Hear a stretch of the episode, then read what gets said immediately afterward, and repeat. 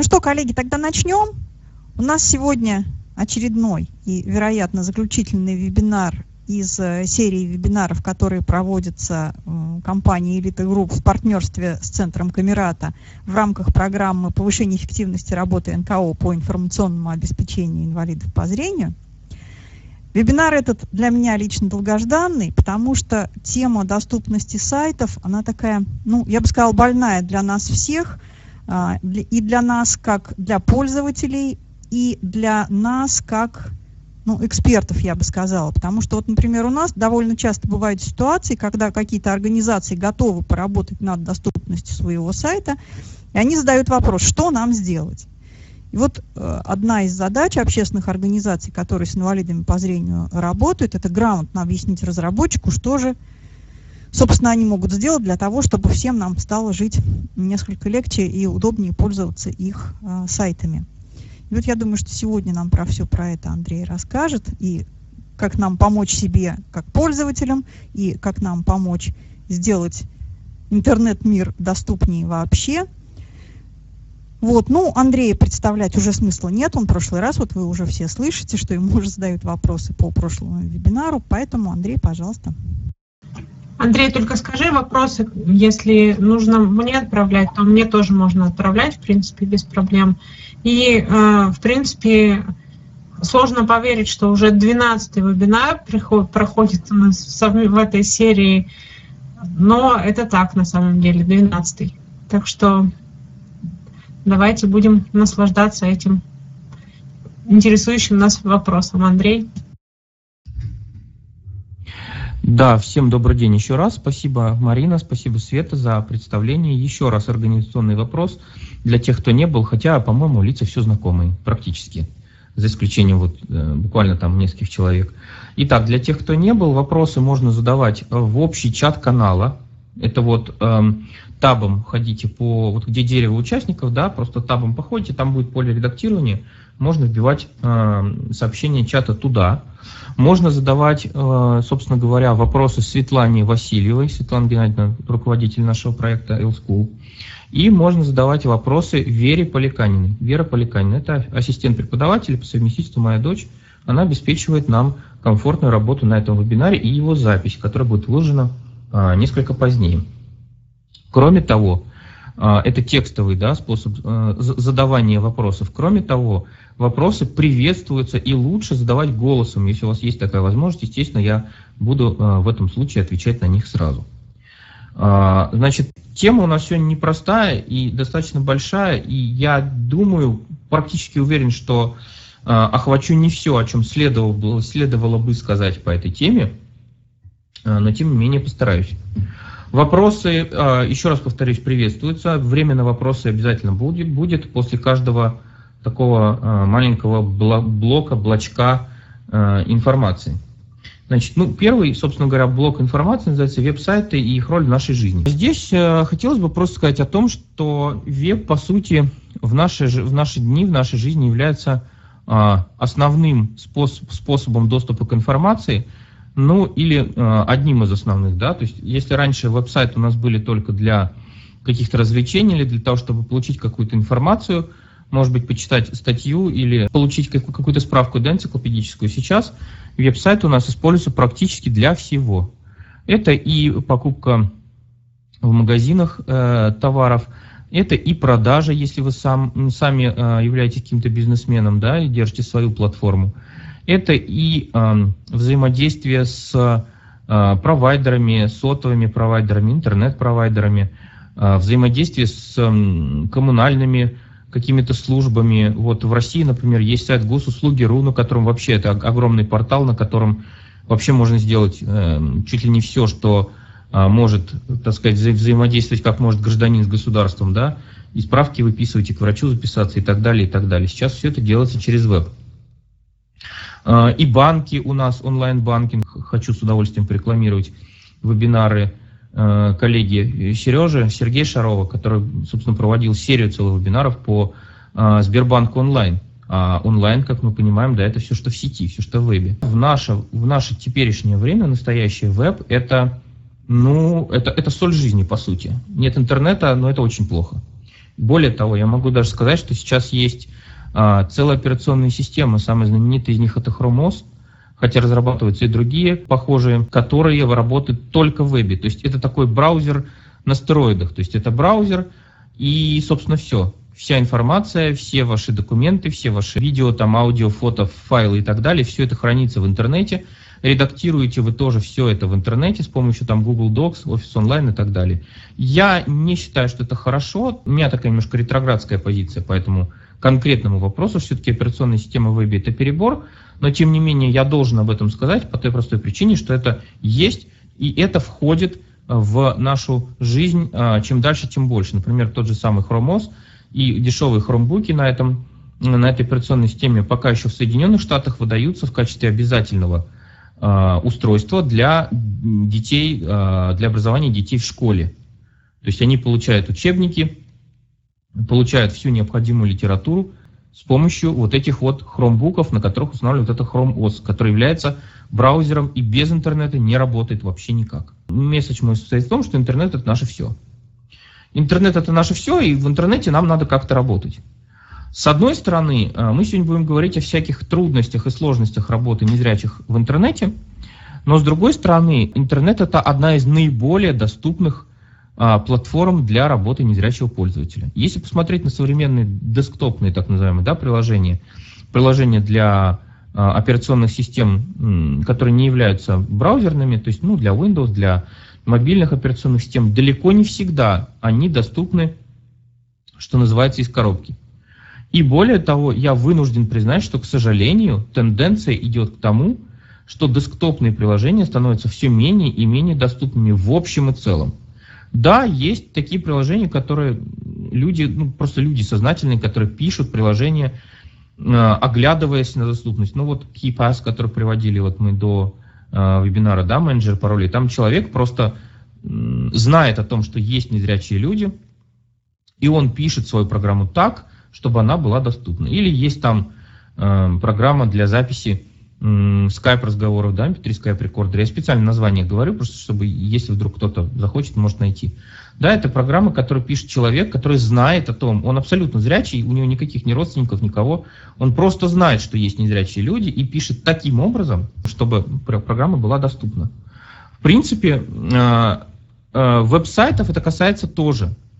Когда, ну вот я сейчас подойду буквально следующий пункт э, этой моей программы, это различные технологии, веб-технологии. А, и, собственно говоря, раньше, до появления HTML5, я сейчас вот говорю, подойду к этому, надо было тоже теоретически, ну, оно и сейчас-то надо, но раньше было очень сильно надо, когда пишешь веб-сайт, знать о том, что есть разные группы пользователей, в частности, незрячие люди, которые не могут сделать вот это, вот это и вот это, просто потому что они не видят, да, не могут этого сделать и программа экранного доступа не может им предоставить некие вещи. Какие? Ну, вот а, расскажу чуть подробнее дальше. Следующая наша, следующий наш блочок – это, собственно говоря, веб-технологии и с помощью чего у нас пишутся сайты. Я об этом должен рассказать, даже если вы не являетесь разработчиком сайта, а, а вы являетесь экспертом или просто интересуетесь этой проблемой, просто изнутри неплохо бы понимать, как все это работает. Ну, хотя бы на буквально э, каком-то совершенно начальном уровне. Я здесь вижу веб-разработчиков среди наших участников, как минимум двух. Я могу сказать, что я буду говорить какие-то вещи, которые вас могут возмущать, что это не, что это неграмотно, это поверхностно и так далее. Я это делаю сознательно абсолютно. Я на самом деле понимаю гораздо больше, э, как это работает изнутри, но я буду стараться подавать материал так, чтобы было понятно абсолютно всем, и чтобы не, не уходить в технические дебри, не, не перегружать народ ну, всяческой лишней с точки зрения вот обычного пользователя или даже эксперта информации. Существует несколько технологий э, написания, так сказать, построения веб-сайтов. Там есть э, свои, опять-таки, подводные камни, это все разделяется на клиентскую часть и серверную часть обычно, но вот мы с вами говорим именно о точке, с точки зрения пользователя. Основной наш каркас – который, собственно говоря, обеспечивает то, что мы видим на страницах, называется HTML – Hypertext Markup Language. И язык разметки гипертекста по-русски. Да? Что такое гипертекст? Гипертекст – это такой текст, который а, снабжен интерактивными элементами, в частности, ссылками. Это был величайший прорыв в истории человечества, сравнимый, пожалуй, с открытием Америки, когда Тим Бернерс-Ли, в частности, отец нашего интернета, большой папа, да, открыл, вот, изобрел HTML, изобрел гипертекст, изобрел HTTP, Hypertext Transfer Protocol, да, протокол передачи гипертекста, опять-таки. В общем, весь наш интернет базируется на гипертексте. Собственно, то, что мы видим, это и есть uh, HTML. Существует, uh, это, кстати, да, вот uh, уясните себе и сразу поправляйте всех, кто так будет говорить. HTML это не язык программирования. Это не язык программирования, это, язык разметки текста.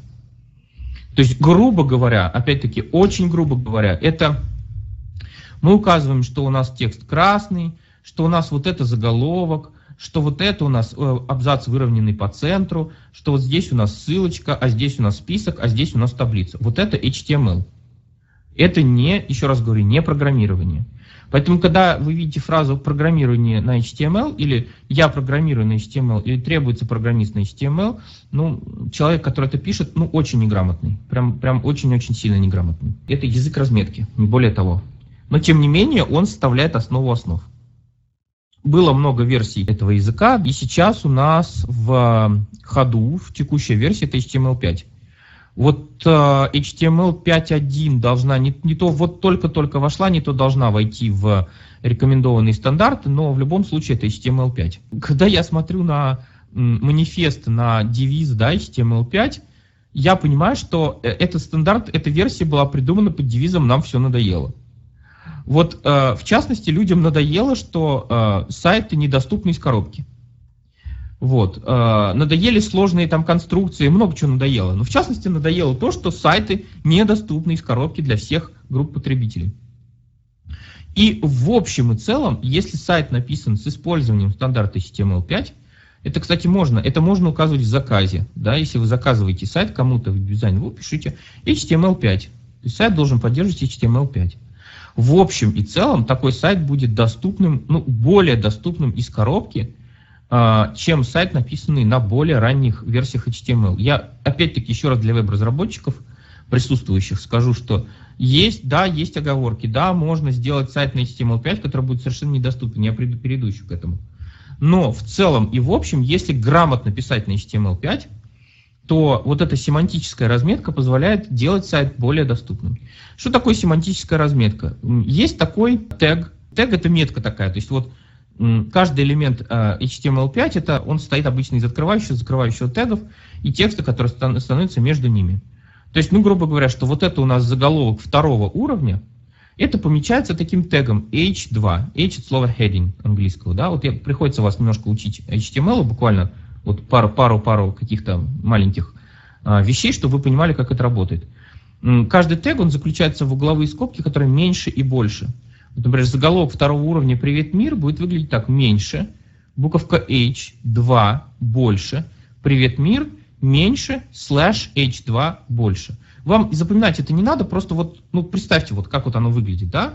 То есть это некие вот такие специальные служебные ключевые слова.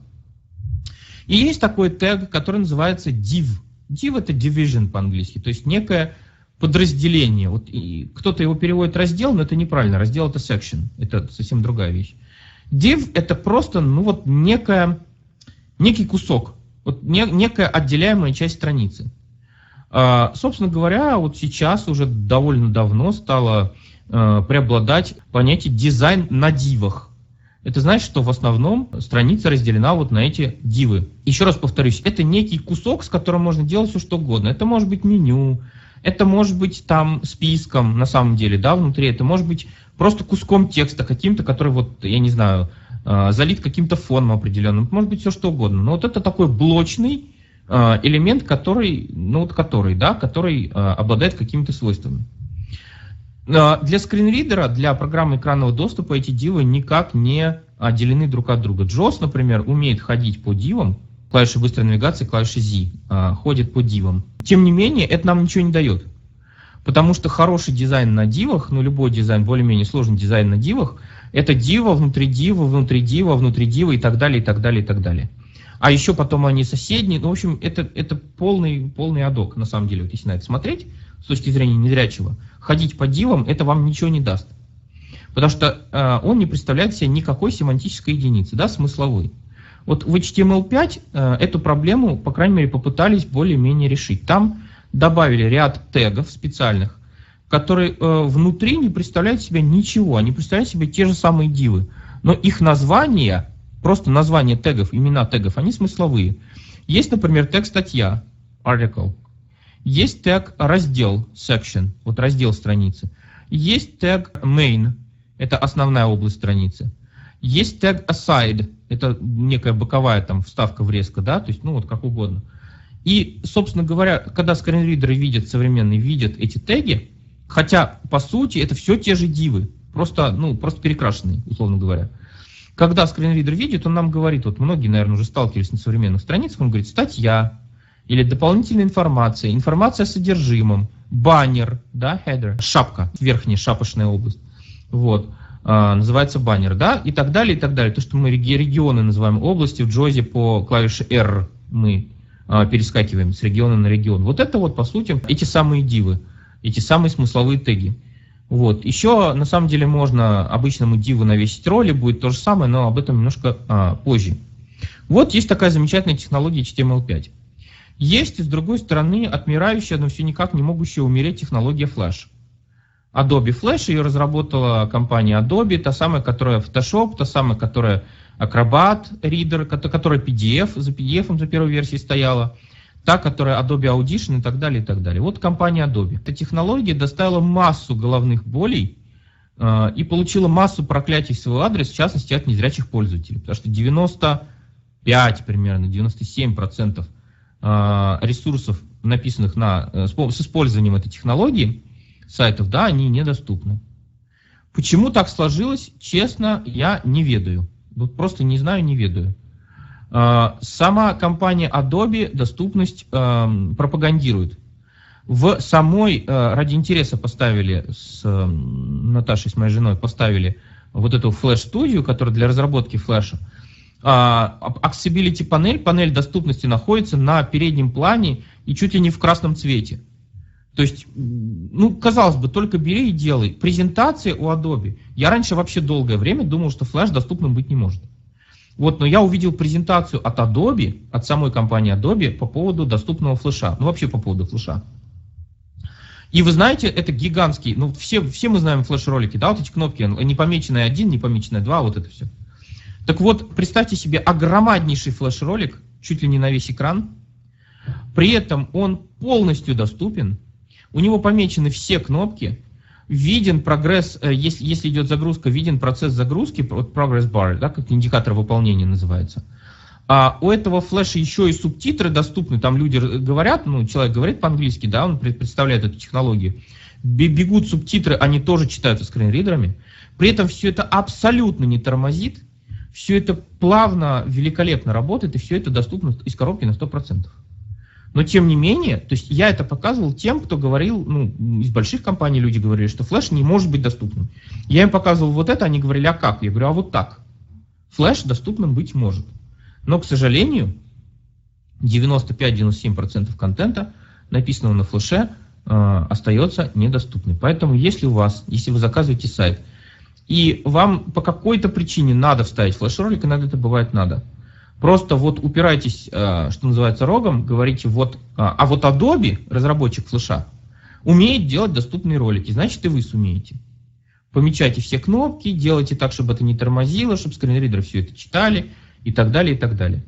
Не можете, ну значит вы, у вас недостаточная квалификация разработки. Флэш сейчас стараются выдавить и не без оснований, потому что вот есть HTML5, который из коробки предоставляет большую доступность, большую легкость, большую портабельность и так далее, и так далее. Я только затронул э, технологии, но пока, я думаю, больше про них э, говорить я не буду. Есть у кого-то какие-то вопросы вот по этой части вебинара?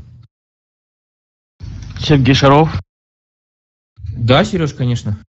Андрей, поясни, пожалуйста, о каких флеш-элементах ты говоришь? А, может ли здесь подразумеваться а, прослушивание какой-либо аудио или видеозаписи на каких-либо сайтах? Просто вот, допустим, у меня, ну вот YouTube, например, он вообще шикарно полностью как бы приспособлен под это дело нормально. А есть некоторые сайты, например, а, каких-нибудь каких-либо телеканалов и так далее, а, где просто, допустим, идет какая-то новостная статья, и нет возможности включить, посмотреть репортаж целиком, то есть как он был по ТВ. Вот посмотрите, как человек грамотно задает вопросы, да, и иллюстрирует тут. Сережа абсолютно прав на самом деле. Именно об этом шла речь. А, да, значит, по поводу YouTube сейчас скажу отдельно. Да, Сереж, именно поэтому. Ведь э, та самая адобевская демонстрация, о которой я говорю, я, может быть, вот в конце вебинара ссылочку на нее дам, просто сейчас, к сожалению, как-то вот не пришлось к, э, к руке. Вот.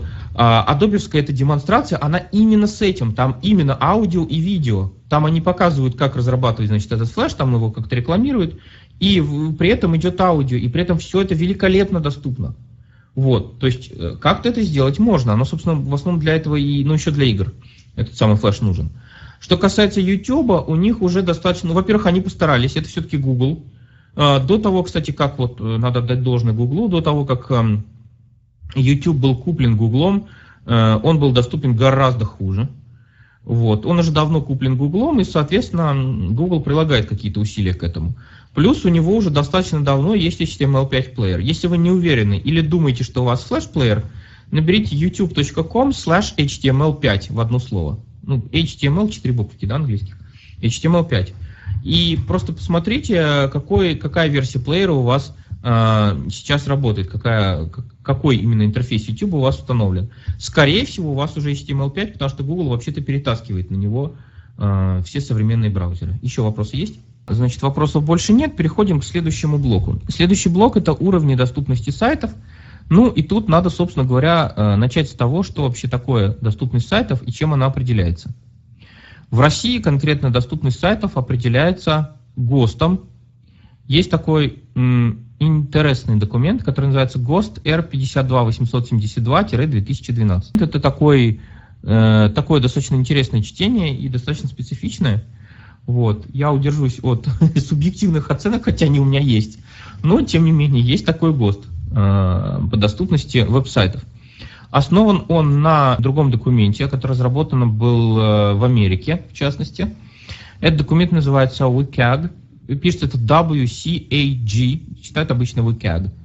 Это переводится как э, руководство по обеспечению доступности веб-контента. Есть русская версия этого документа, она немножко подустарела, но тем не менее она все еще, все еще в силе.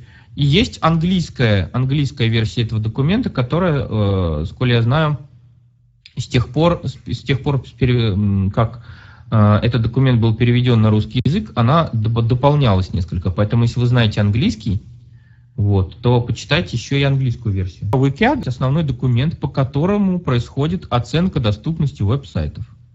Там есть, ну и в ГОСТе, я буду, в принципе, опираться и на ГОСТ, и на WCAG, там есть очень спорные вещи. Ну, например, ГОСТ российский не знает о том, что бывают доступны PDF-файлы. Там написано так примерно, что PDF-файл – это графический файл – поэтому на сайтах, на сайтах, которые должны быть доступными для незрячих, PDF-файлы размещать нельзя, точка. Это на самом деле неправда. PDF-файлы.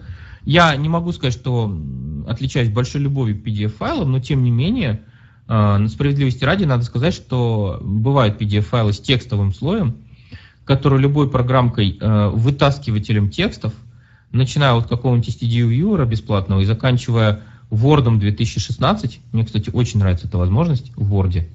Так вот, заканчивая Word 2016, Microsoft Word, можно этот текстовый слой вытащить, и более того, Word пытается, у него не всегда это получается, но он пытается форматировать, делать из PDF doc, ну docx, да, и форматировать так, как было в оригинальном PDF, заголовки, картинки, э, таблицы и все что угодно. То есть, э, на самом деле, это не совсем верно. Ну, там много спорных утверждений в том госте, но тем не менее. Кстати, как в самом Уикяге. Сейчас тоже до них, до них дойдем. Существует три уровня доступности сайтов. Причем, как бы у нас есть вот, ну, конкретно вот у меня есть э, своя экспертная оценка, да, у, у КЯГ есть своя как бы экспертная оценка. И я начал работать с э, оценкой и э, вообще понятием о доступности веб-сайтов до того, как познакомился с WCAG. Но так совпало, что э, три уровня и там, и там. В целом они ну, примерно одинаковые. То есть сайт может быть либо совсем недоступным, либо частично доступным, либо полностью доступным. В ГОСТе, в российском, прописано так, что, ну, а, а эти уровни называются так, A, AA и AAA. То есть одна буковка А, две буковки А и три буковки А. Вот. В ГОСТе а, российском прописано, что уровень A это э, сайт, который, ну, по сути, частично доступен. Э, уровень AA это сайт, который полностью доступен.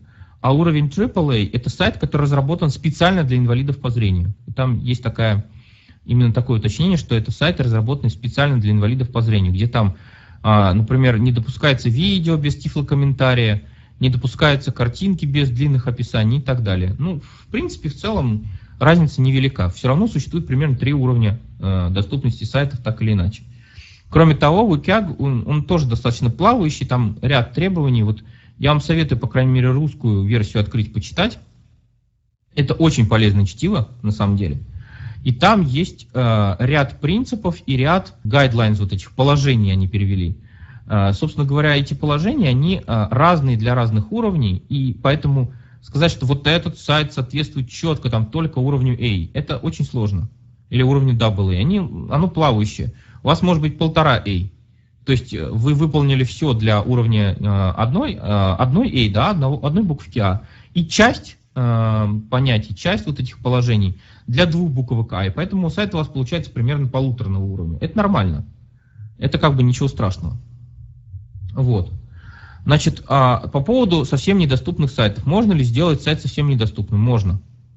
К сожалению, этим грешит СНГ, условно говоря, бывший СССР, еще более, условно говоря, русскоязычное пространство, хотя не только русско. К сожалению, как-то вот здесь так принято, что люди разрабатывают сайты, вот используя, ну, видимо, и, и десктопные приложения сюда же, да, вот, вот эта тенденция, и здесь она распространяется и на веб тоже.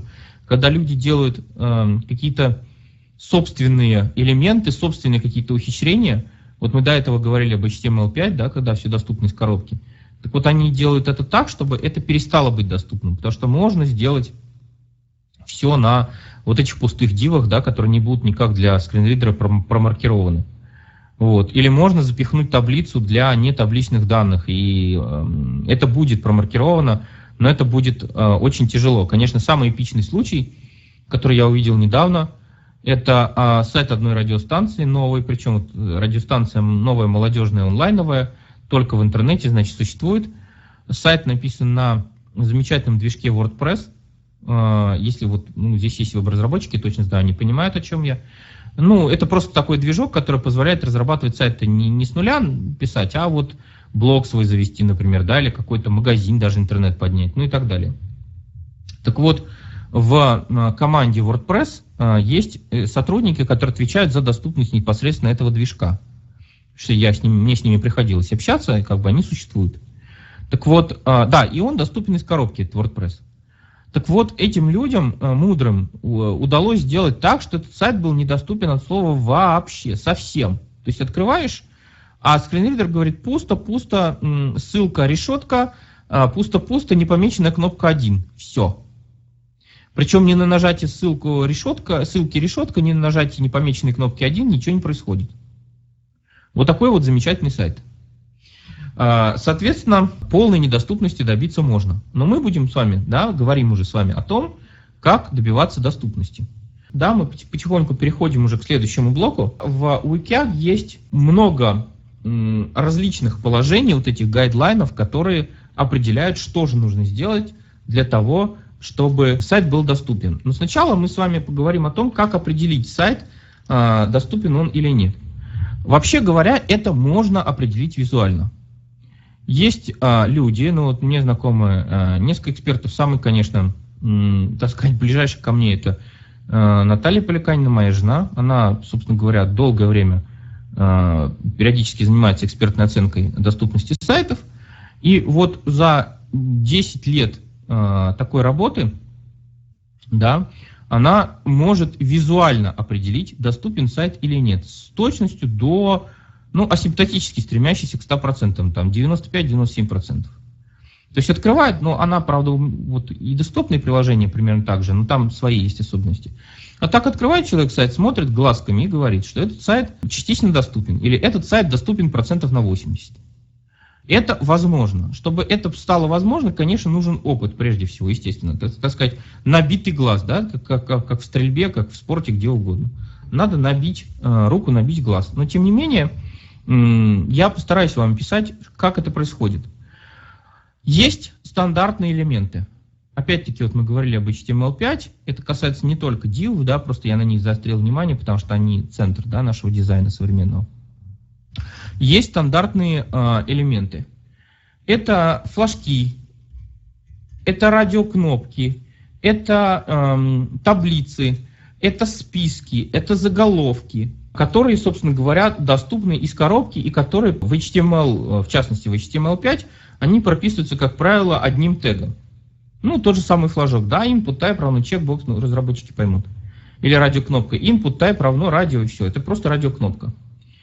А, однако можно сделать так, чтобы оно выглядело как флажок, да, как я говорю, если оно выглядит, ну, есть такая пословица, да, если оно выглядит как утка, летает как утка, крякает как утка, то, наверное, это утка. Так вот, а, можно сделать так, чтобы оно выглядело как флажок, работало как флажок, а, отмечалось, не отмечалось, да, как флажок, и, и при этом не являлось флажком. JOS по, по букве X, да, или NVDA, кто угодно, не перейдет вам на этот флажок. При наведении на него виртуального курсора оно вам не скажет, что это флажок. При нажатии пробела, в худшем случае, оно вообще ничего не сделает, потому что этот мудрый человек, который сделает флажок, он вообще не озаботился навигацией с клавиатуры. Да? Кстати говоря, основной принцип, один из основных принципов вот этого WCAG и, собственно говоря, российского ГОСТа, это управляемость. Там воспринимаемость, э, понятность, управляемость, да, вот такие есть принципы. Вот если это такой флажок нестандартный, скорее всего, этим управлять будет нельзя. Можно ли этот флажок сделать доступным? Можно. Есть специальные технологии, называются ARIA, современные. Доступные обогащенные интернет-приложения. Вот так вот это переведем. ARIA называется оно позволяет указывать, что вот это вот, а на самом деле это ничего, это вот div, да, или span, есть еще такой элемент тоже, тоже, тоже который э, не смысловой, как div, только не блочный, а вот одно слово можно, например, заключить, называется span. Допустим, вот этот span, он, он просто span, да, но мы можем сказать скринридеру, что это флажок. Он выглядит как флажок, э, собственно говоря, работает как флажок, и мы можем задать скринридеру некие свойства, которые скажут ему, что на самом деле это является флажком. Вот. Но тем не менее, лучше так не делать. Лучше все-таки использовать стандартные элементы. Еще а, что может быть напрягающим фактором, это всякие затемненные элементы, всплывающие и выплывающие элементы, попандеры эти, будь они неладны, да, которые, когда мы запускаем страничку, в фоне открывается некая видюшка или некое аудио, какой-то ролик, и начинает громко-громко кричать. Ну, обычно это бывает, естественно, реклама. Там, я бы сказал, в 100% случаев, ну, я не знаю, может, 99%. Вот. То есть э, это очень плохой дизайн сайта. Кстати, с точки зрения ВК тоже, с точки зрения вот этого ГОСТа российского тоже. Это плохо. Когда вы открываете страницу, у вас что-то начинает орать, и вы не можете это никак остановить. Причем даже если зрячий может это остановить, или э, теоретически это возможно остановить с помощью скринридера, но это надо куда-то добираться, это тоже очень плохо. В WCAG прописано и в ГОСТе тоже прописано более трех секунд нельзя. То есть, если вы открыли, вам проиграли какой-то звучок на 3 секунды, это можно. Это, конечно, ну, я конкретно считаю, что это тоже плохо на самом деле. Мне кажется, никаких автоматических звуков на странице быть не должно, но тем не менее, на 3 секунды можно. По голосу. Андрей, можно прям... прокомментировать как раз вот да, эти вот э, да. звуки, да? Обычно, э, если человек работает в колонках и наушниках, ну просто очень сильно пугают эти громкие звуки. Я знаю несколько сайтов, где они есть, и я прям обычно подпрыгиваю, когда на них захожу. Да, Свет, спасибо за комментарий. На самом деле я скажу больше. Я задумываюсь о приобретении блокировщика рекламы. О, ужас. Я, мне никогда как бы вот такая реклама меня не, ну, она, конечно, под, подраздражала слегка, потому что сайт немножко тормозит, потому что Google Ads Frame, ну, все знают, да, ну, все знают Google Ads Frame, Яндекс Директ еще был. Вот, всякое бывало. Но меня как-то оно, я как-то спокойно к ним относился. Вот, но я просто не ходил на те сайты, где оно, например, посреди статьи. Это меня реально бесит, ну, я просто туда не хожу. Как бы на тех сайтах, где я, обычно такого бывает редко. Но в последний буквально вот год, я не знаю, может быть, два от силы, стали вот эти кошмарные видео, орущие, которые ты просто заходишь на сайт, и совершенно верно Света говорит, подпрыгиваешь, потому что оно причем они как-то сделают, ну, я примерно представляю, как они это делают, да, перекомпрессированный звук, и он именно очень-очень громкий становится в системе. То есть э, я задумываюсь о том, чтобы как-то это как-то наказывать этих людей, просто блокируя рекламу у себя в браузерах. Ну, потому что невозможно, честно. Вот.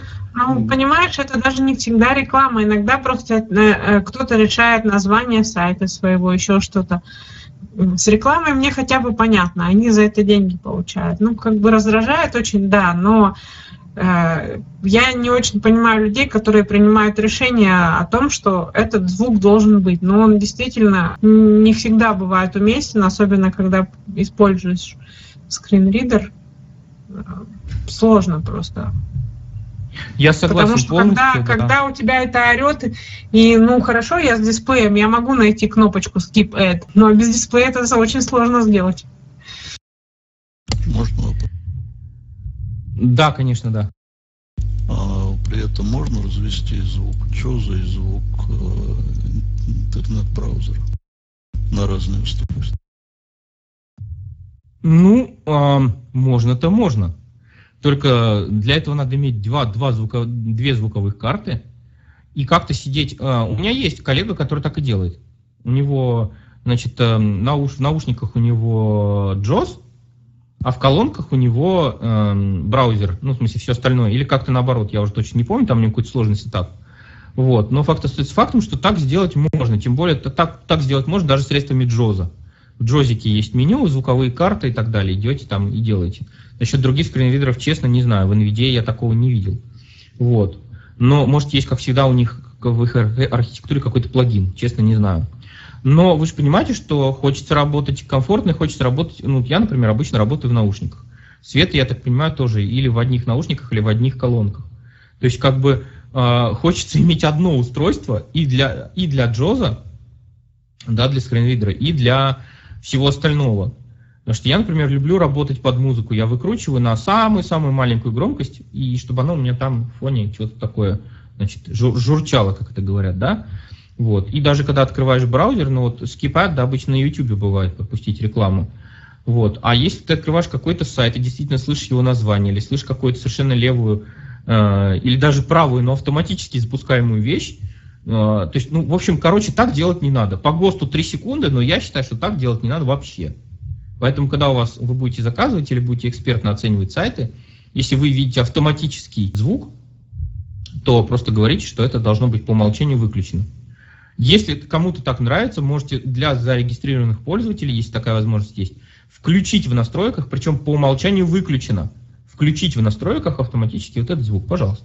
Но может быть кому-то надо. А выплывающие заплывающие элементы туда же, дергающиеся, знаете, раньше было, сейчас как-то то ли скринридеры поумнее стали по, по robust, да, по, по надежнее, вот надежность еще есть принцип, да, accessibility, принцип доступности, то ли что, вот раньше было особенно какой-нибудь, запустит, просто это просто из моей практики э, случай, запустит какой-нибудь снег, падающий на странице э, JavaScript, да, JavaScript это такой клиентский, ну, обычно клиентский язык, за программирование уже. Вот это то, что делает именно динамические странички.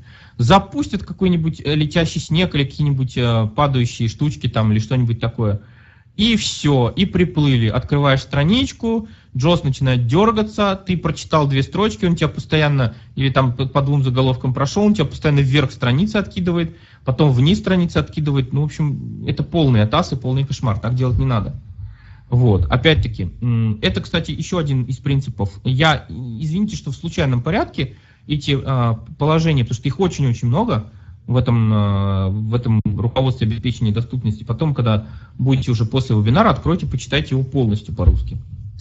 Так вот, одно из положений – это а, предоставлять альтернативу ограниченному по времени содержимому. То есть, например, если вы открываете сайт, и там написано Если вы не хотите слушать кошмарный автоматический звук, пожалуйста, нажмите вот эту кнопку через 10, в течение 10, 9, 8, 7, поехали.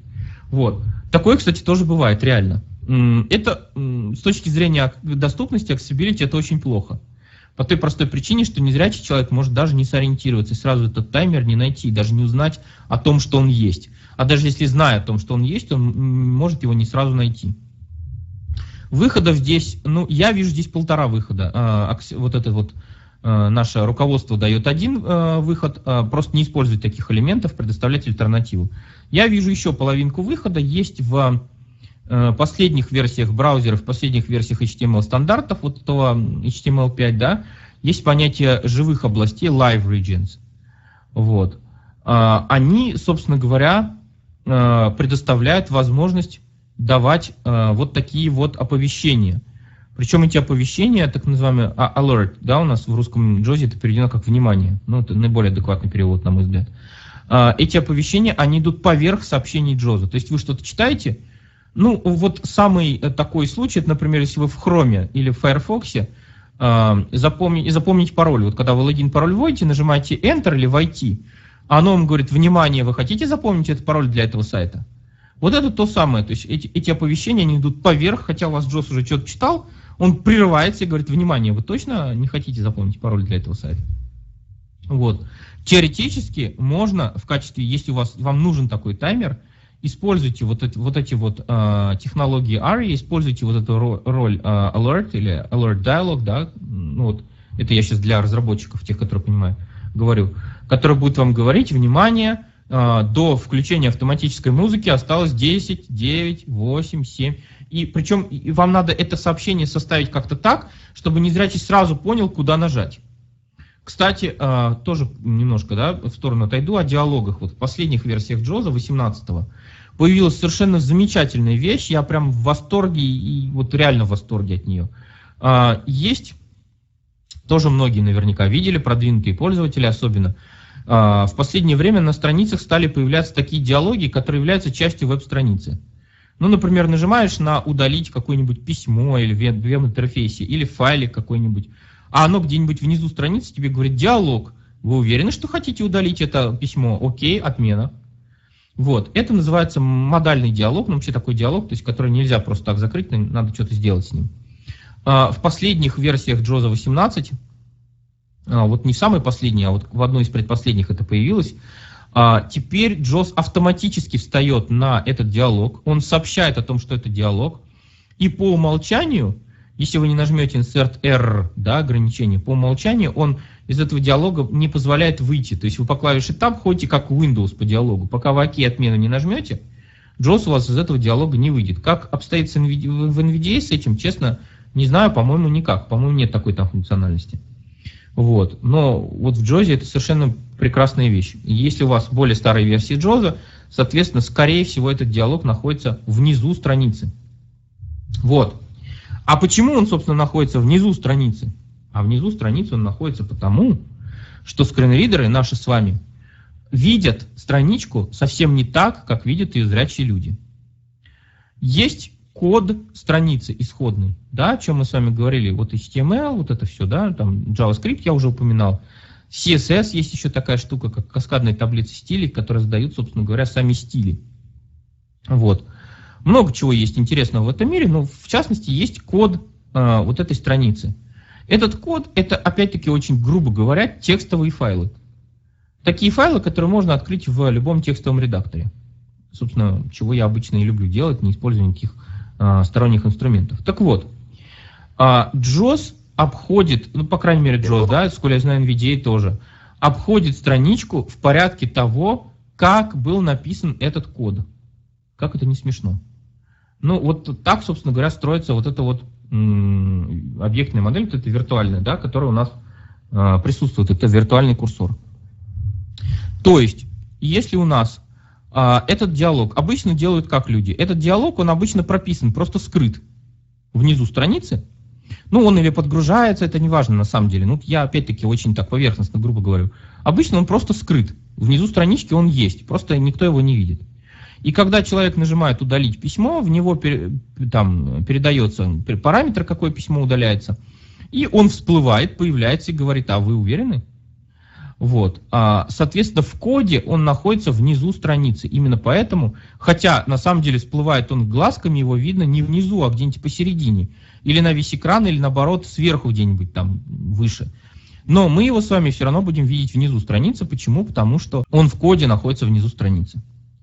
Поэтому, когда вы э, заказываете сайт или экспертно оцениваете сайт и так далее, да, вы смотрите, у вас получается Э, Джос у вас видит все, условно говоря, сикость-накость, да, скорее всего, это происходит из-за того, что в коде элементы расположены не так, как они логически должны быть расположены на странице.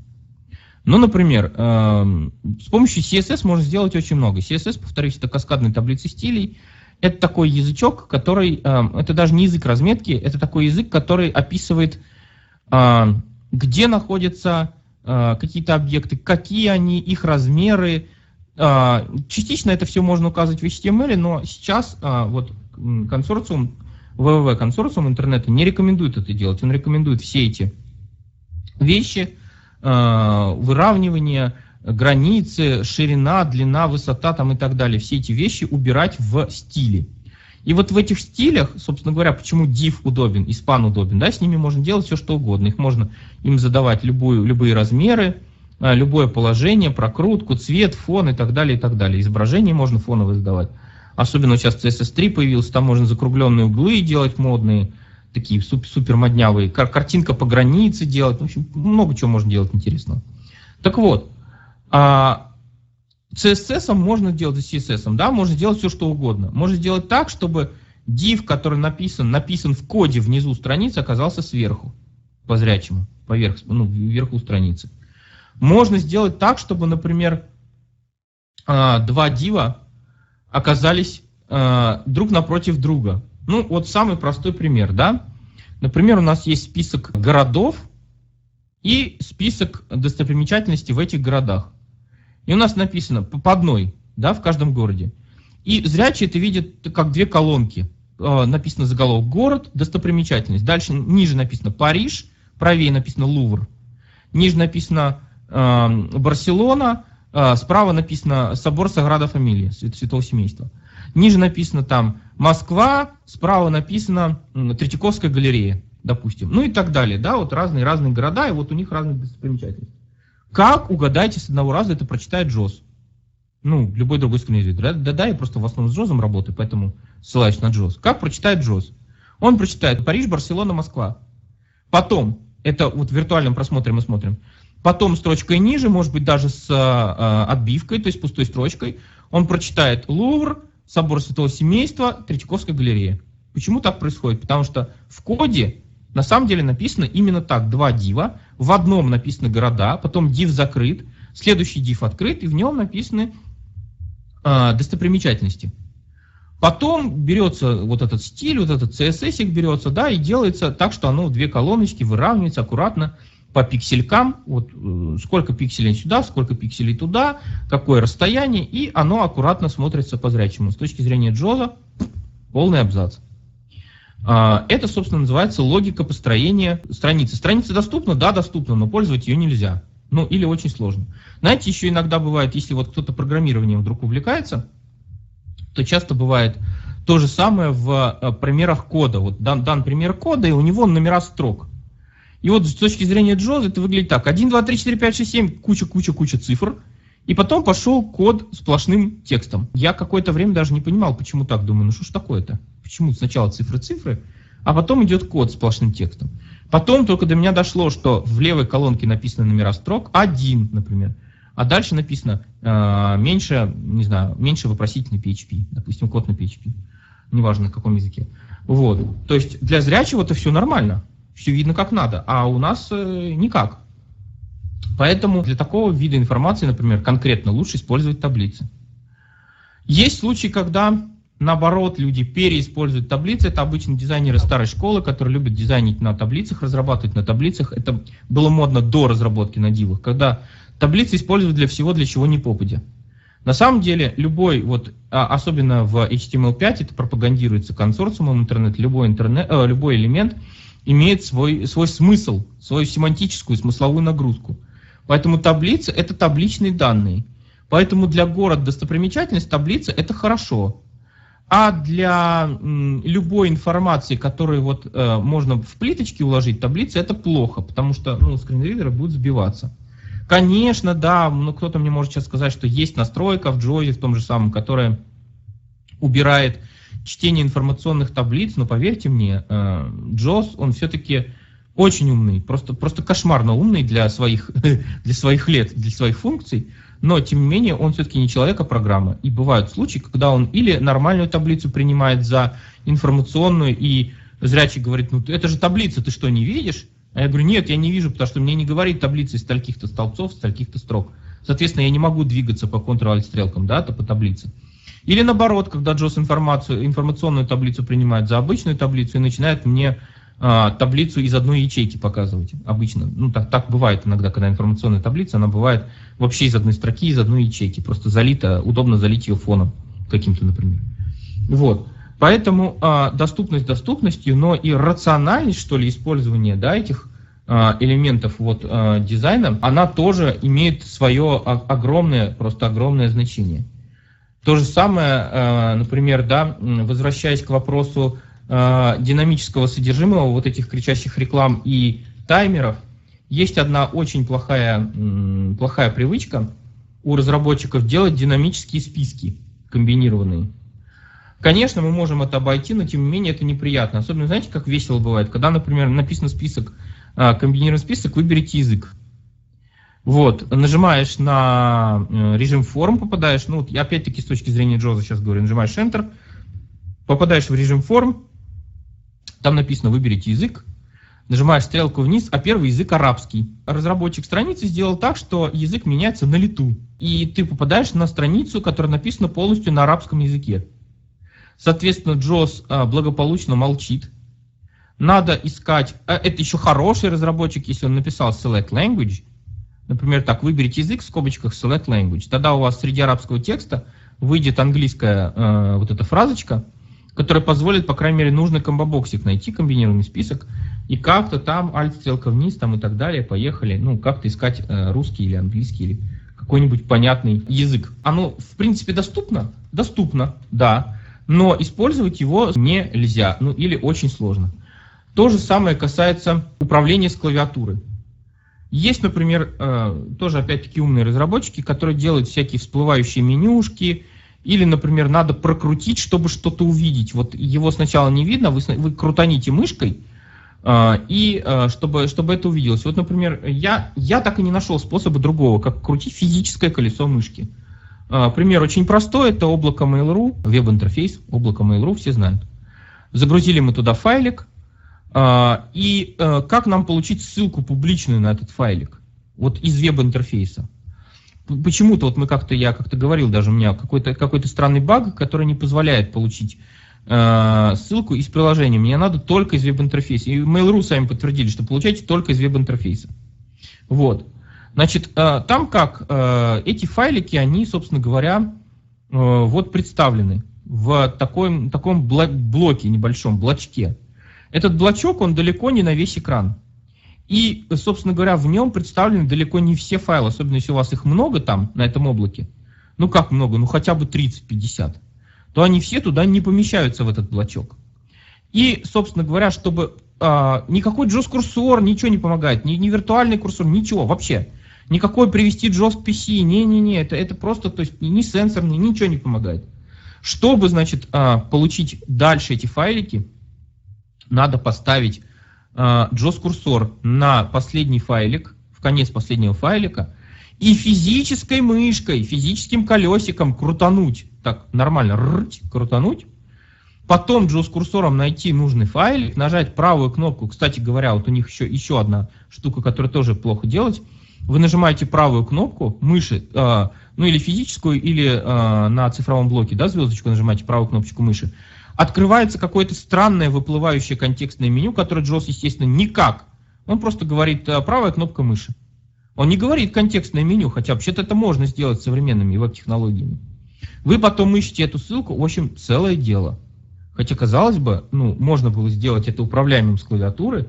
Если сделать контекстное меню, можно было бы сказать, то есть э, задать вот это свойство ARIA, да, чтобы Джос э, сказал вам контекстное меню и стрелочкой вверх-вниз получить ссылку, ну, ну, как положено, да, как нормально делать. Но почему-то, да, почему-то некоторые люди делают э, не очень, не очень хорошо.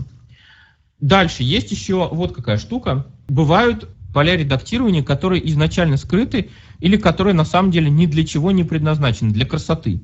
Я до сих пор не могу понять логику, которую, хотя, вот говорю, в качестве основного хобби занимаюсь веб-разработкой, не могу понять логику авторов, которая стоит за вот этими, стоит за, за вот этими полями редактирования, но тем не менее у меня уже несколько раз за последнее время такое бывало. Например, имя, э, нужно ввести имя, фамилию, а, телефон, электронную почту и нажать кнопочку «Отправить», «Submit». Вы посчитали, да, хорошо, до четырех считаем. А, имя, фамилия, телефон, электронная почта. Я вижу пять полей редактирования. Что делает пятое поле, не знает никто. А, писать в него бесполезно.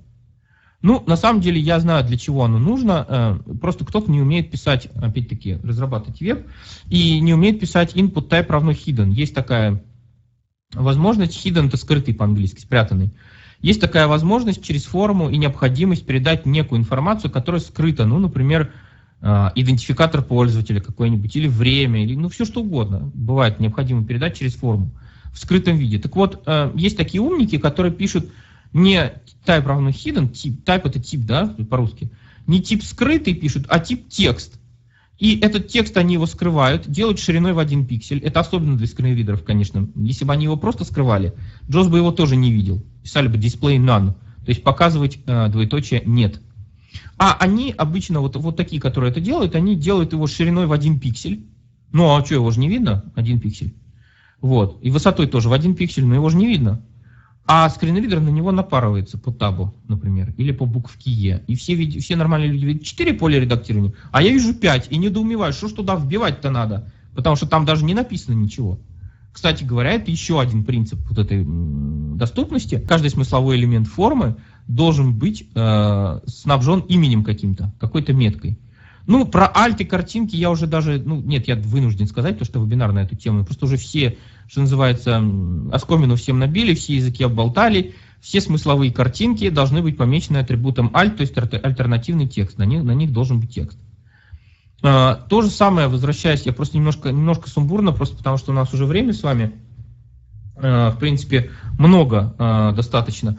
А хочется сказать много, а хочется сказать много всего.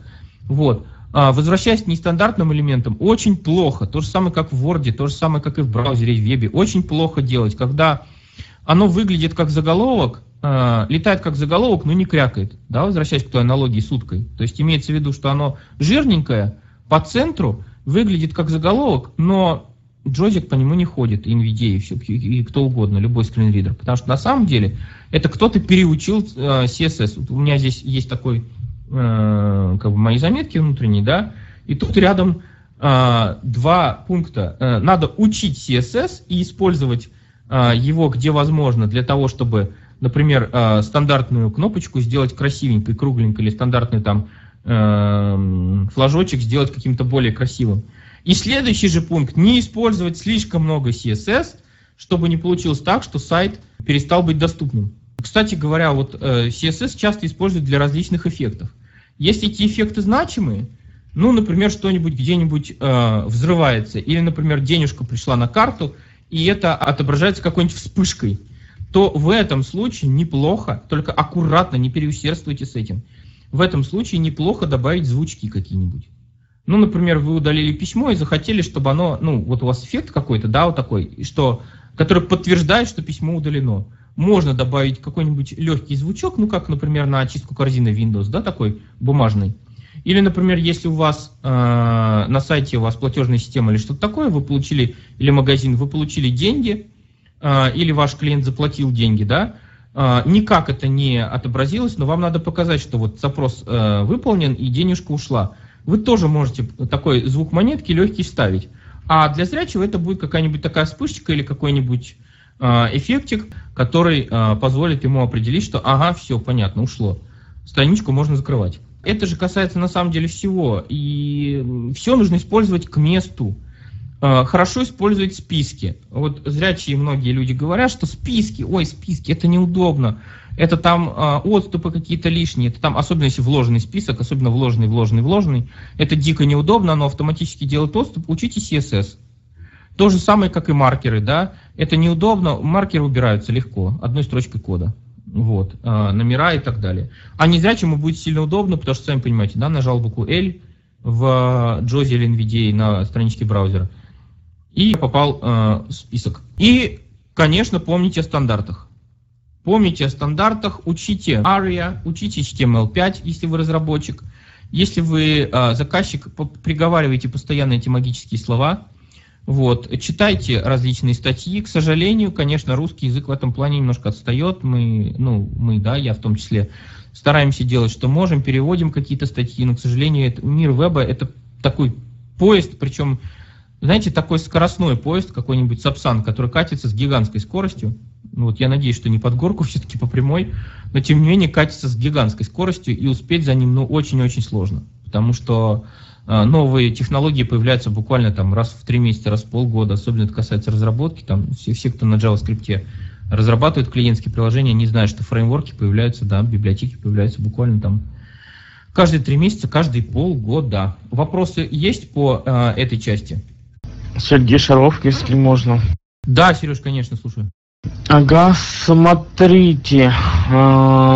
Ну, во-первых, у меня как бы есть вопросы, есть дополнения по поводу рекламы и так далее и тому подобное. Вот мне очень нравится. Эдгуард очень классно режет рекламу, режет все флеши, которые не нужны, как бы, и не нужно в джойстике ничего дополнительно настраивать. Все прекрасно, особенно, допустим, это касается, например, таких сайтов, как LTBit, которые навязывают своими рекламами, там, ну и прочих других сайтов в том числе. Так, а ты думаешь, я о ком говорил, когда говорил, что задумаюсь? А я, я, а я сразу, ты говоришь, допустим, там 6, 7, 8, я сразу подумал, что про Little речь идет, и про Эдгуард в том числе, да, да, я сразу понял. Не, Little я, кстати, давно не пользуюсь. Для тех, кто не понимает, это такой файлообменник, э, который, на котором очень-очень-очень-очень много всякой рекламы, разной, в том числе и видео, и э, прыгающей, и скачущей, и всякой. Вот, я на самом деле об Эдгарде говорил, действительно хороший, что угу, Очень хороший, да. Я всем советую, да. AdGuard называется. AdGuard пишется. Причем можно купить пожизненную лицензию на мобильное устройство, на компьютерное устройство, всего там где-то за 10 12 долларов. Вот. А, но и вопрос у меня есть тоже немножко, как бы, ну, тоже по этой теме практически. А, вот, допустим, а, флажок есть при регистрации на некоторых сайтах, да, но он не в виде чатбокса, если я правильно произношу, выглядит, а в виде Snap, как вот говорил Андрей, спен, извиняюсь, в виде спен. Вот. Могу ли я с помощью Джоза каким-то образом настроить страничку, чтобы все-таки установить этот флажок и корректно пройти процедуру регистрации? А, тяжелый вопрос. На самом деле все зависит от, плюс а, ты можешь написать скрипт, у тебя в 18-м джозе есть возможность писать скрипты под э, веб-страницы, под конкретные домены, и там есть э, функции, которые отвечают за разбор, собственно говоря, объектной модели, за разбор вот XML и так далее, то есть HTML, э, за разбор документа. Вот, так просто, это надо смотреть конкретный сайт. Возможно, поможет э, сенсорный курсор, возможно, поможет приведение JOS к PC, возможно, поможет проведение JOS к PC и потом физический щелчок мышкой. То есть даже не, не слэшек на дополнительном блоке, а именно физический щелчок мышкой по этому флажку. Такое вот в последнее время тоже часто бывает. Но а по-хорошему, конечно, написать разработчику и сказать, э, люди, так, так делать не надо. Кстати, на том же Mail.ru, когда ты не загружаешь, а скачиваешь файл с облака, там тоже есть флажок, который говорит, я хочу скачать этот файл. Это тоже не флажок, не ссылка. С точки зрения Джоза это просто слова. Я хочу скачать этот файл. Я знаю, что изначально флажок не отмечен, потому что кнопка «Скачать» недоступна.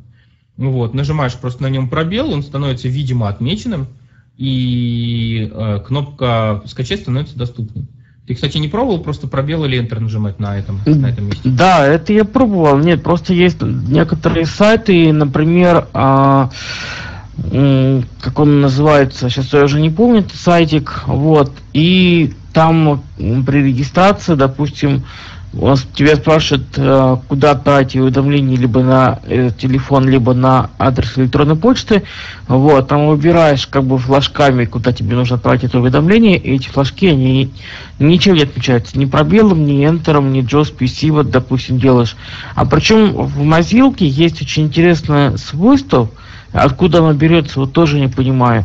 Если я на каком-нибудь слове, допустим, там, ну, отправить уведомление по email, нажимаю Enter, то меня может вообще выбросить фиг знает на какую страницу, то есть я могу уйти с регистрации, уйти на какой-нибудь продукт вообще. То есть это тоже непонятно, что происходит и с чем это может быть связано. Это связано с тем, что разработчик откровенно плохо разработал свой сайт с точки зрения доступности того же самого. Он даже никакого уровня A соответствовать не будет. Это называется управлением фокусом э, и удержанием фокуса. Да? Вот Хорошо, когда вот у Гугла, например, заходишь на главную страничку, ну вот на google.com, и фокус сразу попадает в, в поле редактирования поиска э, информации. То же самое хорошо, когда это называется принцип, э, не принцип, извините, а положение, там четыре принципа есть. Воспринимаемость, управляемость, понятность, надежность. Вот четыре принципа согласно ВКЯГ и согласно ГОСТу российскому. Так вот, а, одно из положений этого документа – это предсказуемость. То есть э, веб-контент должен работать предсказуемо. Это вот то самое. То самое, о чем, Сереж, ты говоришь. Нажал Enter, нажал пробел и ушел фиг знает куда. Это плохо, это непредсказуемо. Предсказуемо это когда нажал э, Enter и остался или ту, тут же, если это флажок, или если эта кнопка зарегистрироваться, перешел или на другую страницу, или остался на этой же странице, если она перерисовалась, перегрузилась там Аяксом. Вот. Соответственно, э, тоже, например, э, является плохой практикой, но так тоже многие делают – когда, ну как многие, слава богам, не очень многие, но тем не менее делают, когда, например, ты смотришь на э, заголовок, а это на самом деле кнопка. То есть ее надо нажимать, а это просто заголовок. Ух ты, как интересно. Да, да, да, есть такое вот заголовок, собственно говоря, на одном из ресурсов для разработчиков, там есть заголовок «Связать задачи между собой». И там заголовок «Связанные задачи». Это просто заголовок. Но если, если не знать, а если знать, что на него можно нажать, то тогда там внизу страницы откроется там список, который, ну и так далее. Вы поняли, да, прикол? То есть заголовок, который является кнопкой. То же самое там э, ссылка, которая является на самом деле чем-нибудь еще. А, кстати, тоже э, была в свое время практика, сейчас вроде редко это замечаю. Когда кому-то очень нравится стиль, который, вот, вот заголовок, вот, который H, да, я говорил уже, H2, допустим, кому-то ну очень нравится, как это выглядит. И этот кто-то берет и всю статью загоняет в заголовок. Ну а что, прикольно же, по центру отформатировано. Такой шрифтик, значит, хороший, получается, там жирненький и так далее. То есть, ну, еще плавающую сделать какую-нибудь интересную. Да, да, да, да, да, еще плавающую сделать. То есть, ну, так делать нехорошо. Собственно говоря, основной, один из основных принципов вот доступности это использовать ну, как, как это, да, в 12 месяцев было. А я, говорит, хочу, чтобы каждому времени года был свой срок, чтобы зима была зимой, лето летом и так далее. Вот так же и тут. Заголовок должен быть заголовком, кнопка должна быть кнопкой, ссылка должна быть ссылкой. Иногда бывает надо, чтобы ссылка или какой-то div стал кнопкой. Это бывает надо, потому что вот конкретный элемент кнопка, HTML5, да, вот button, button есть такой элемент, ну тег button, он налагает некие ограничения. То есть его нельзя сделать, если я правильно сейчас помню, это просто больше по такой визуальной э, специфике. Если я правильно сейчас помню, эту кнопку нельзя сделать круглой. Она может быть только квадратной или прямоугольной, соответственно, ее можно растянуть ну, по там, ширине, высоте. А если вы хотите сделать ее круглой, то вам придется делать div, который там, э, внутри которого там будет изображение какое-то, которое будет... Но все равно это можно с помощью э, вот этих технологий сделать э, эту, эту, эту ссылку, которая физически является ссылкой, сделать ее кнопкой. Говорю, так не рекомендую делать, но тем не менее иногда бывает надо, когда кто-то хочет сделать круглые. Сейчас просто достаточно модно делать круглые кнопки по той простой причине, что много с, выходит в браузер с телефонов и планшетов, маленький, маленький экран, и а, кнопки, вот большие кнопки, какие-нибудь информация или что-нибудь такое – они хорошо, чтобы ложились под палец. И вот их делают кругленькими такими, чтобы палец на них прям вставал. Вот. И это, собственно, достаточно модная вот такая штука. И это сделать непросто, вот, средствами именно э, элемента button. Еще вопросы есть какие-то дополнения? Владимир Опять же комментарий, если можно, да. А, Значит, ты говорил про заголовки, которые не заголовки. Вот я при анализе сайтов очень-очень часто с этим встречаюсь. Очень много, когда просто увеличивают шрифт, делают по центру, делают жирненьким и все. Соответственно, визуально это как заголовок, для Джоза это ничто. Очень частая ошибка. Вот прям чуть ли не каждый раз я с ней встречаюсь, когда анализирую сайты. Вот тоже маленький комментарий, если можно, если позволите. А, у нас э, сейчас э, адми- администрация города, ну и администрация области тоже озаботились тем, чтобы их сайты были доступны для людей с проблемами по зрению. Ну, в принципе, так по большому счету по закону положено. Вот. Но какая идет вещь очень интересная. Если, допустим, заходишь на их сайт какую-нибудь статейку почитать, то ты видишь, проходишь по заголовочкам, ты видишь, там а, идет сначала информация о шрифте. Если типа вы с проблемами зрения, то нажмите сюда, нажимаешь, там сначала идет а, шрифт, потом идет, значит, цветность, какую тебе нужно выставлять. А, затем, значит, идет там, ну, всякие там переливания, спецэффекты там и так далее. Вот, масштаб странички, то есть это все вот ты пытаешься стрелками пройти, ну, как бы вниз странички опускаешься постепенно стрелочками, а, масштаб только увеличивается, то есть ты не можешь перепрыгнуть каким-то образом дальше. Вот. И я не понимаю, зачем все это вываливать прямо вот на весь экран. Там можешь сделать это каким-нибудь там комбобоксом там или еще как-нибудь. Зачем все это дело вываливать вот целой кучей по, по центру страницы, все это дело, чтобы было показано. Затем самое интересное, отмечаешь флажочек, чтобы это дело там воспроизводилось с помощью синтез- синтеза речи. А, есть такая возможность. Вот. И синтезатор речи начинает бодрым голосом тебе говорить там э, шрифт увеличение 15%, э, заливка 20%, цвет, цвет color, там name такой-то, такой-то. Сереж, это где такое, извини, пожалуйста? Это вот на наших местных вот сайтах официально нашей администрации. Ну, кстати, да, вот, собственно говоря, еще, э, еще что хотел сказать, что надо взаимодействовать с разработчиками. Надо вот, эм, если вы совсем пользователь, да, никак не касаетесь вот к веб-разработке, надо просто знать несколько магических слов, семантическая разметка, можно даже не, не обязательно говорить HTML5, да, если вот не хотите, не, не запоминается. То есть семантическая или смысловая разметка, а, а, опять-таки ARIA, да, вот эти все современные технологии, А, и просто говорить, что вот вы знаете, вот у вас тут заголовок, а он не заголовок.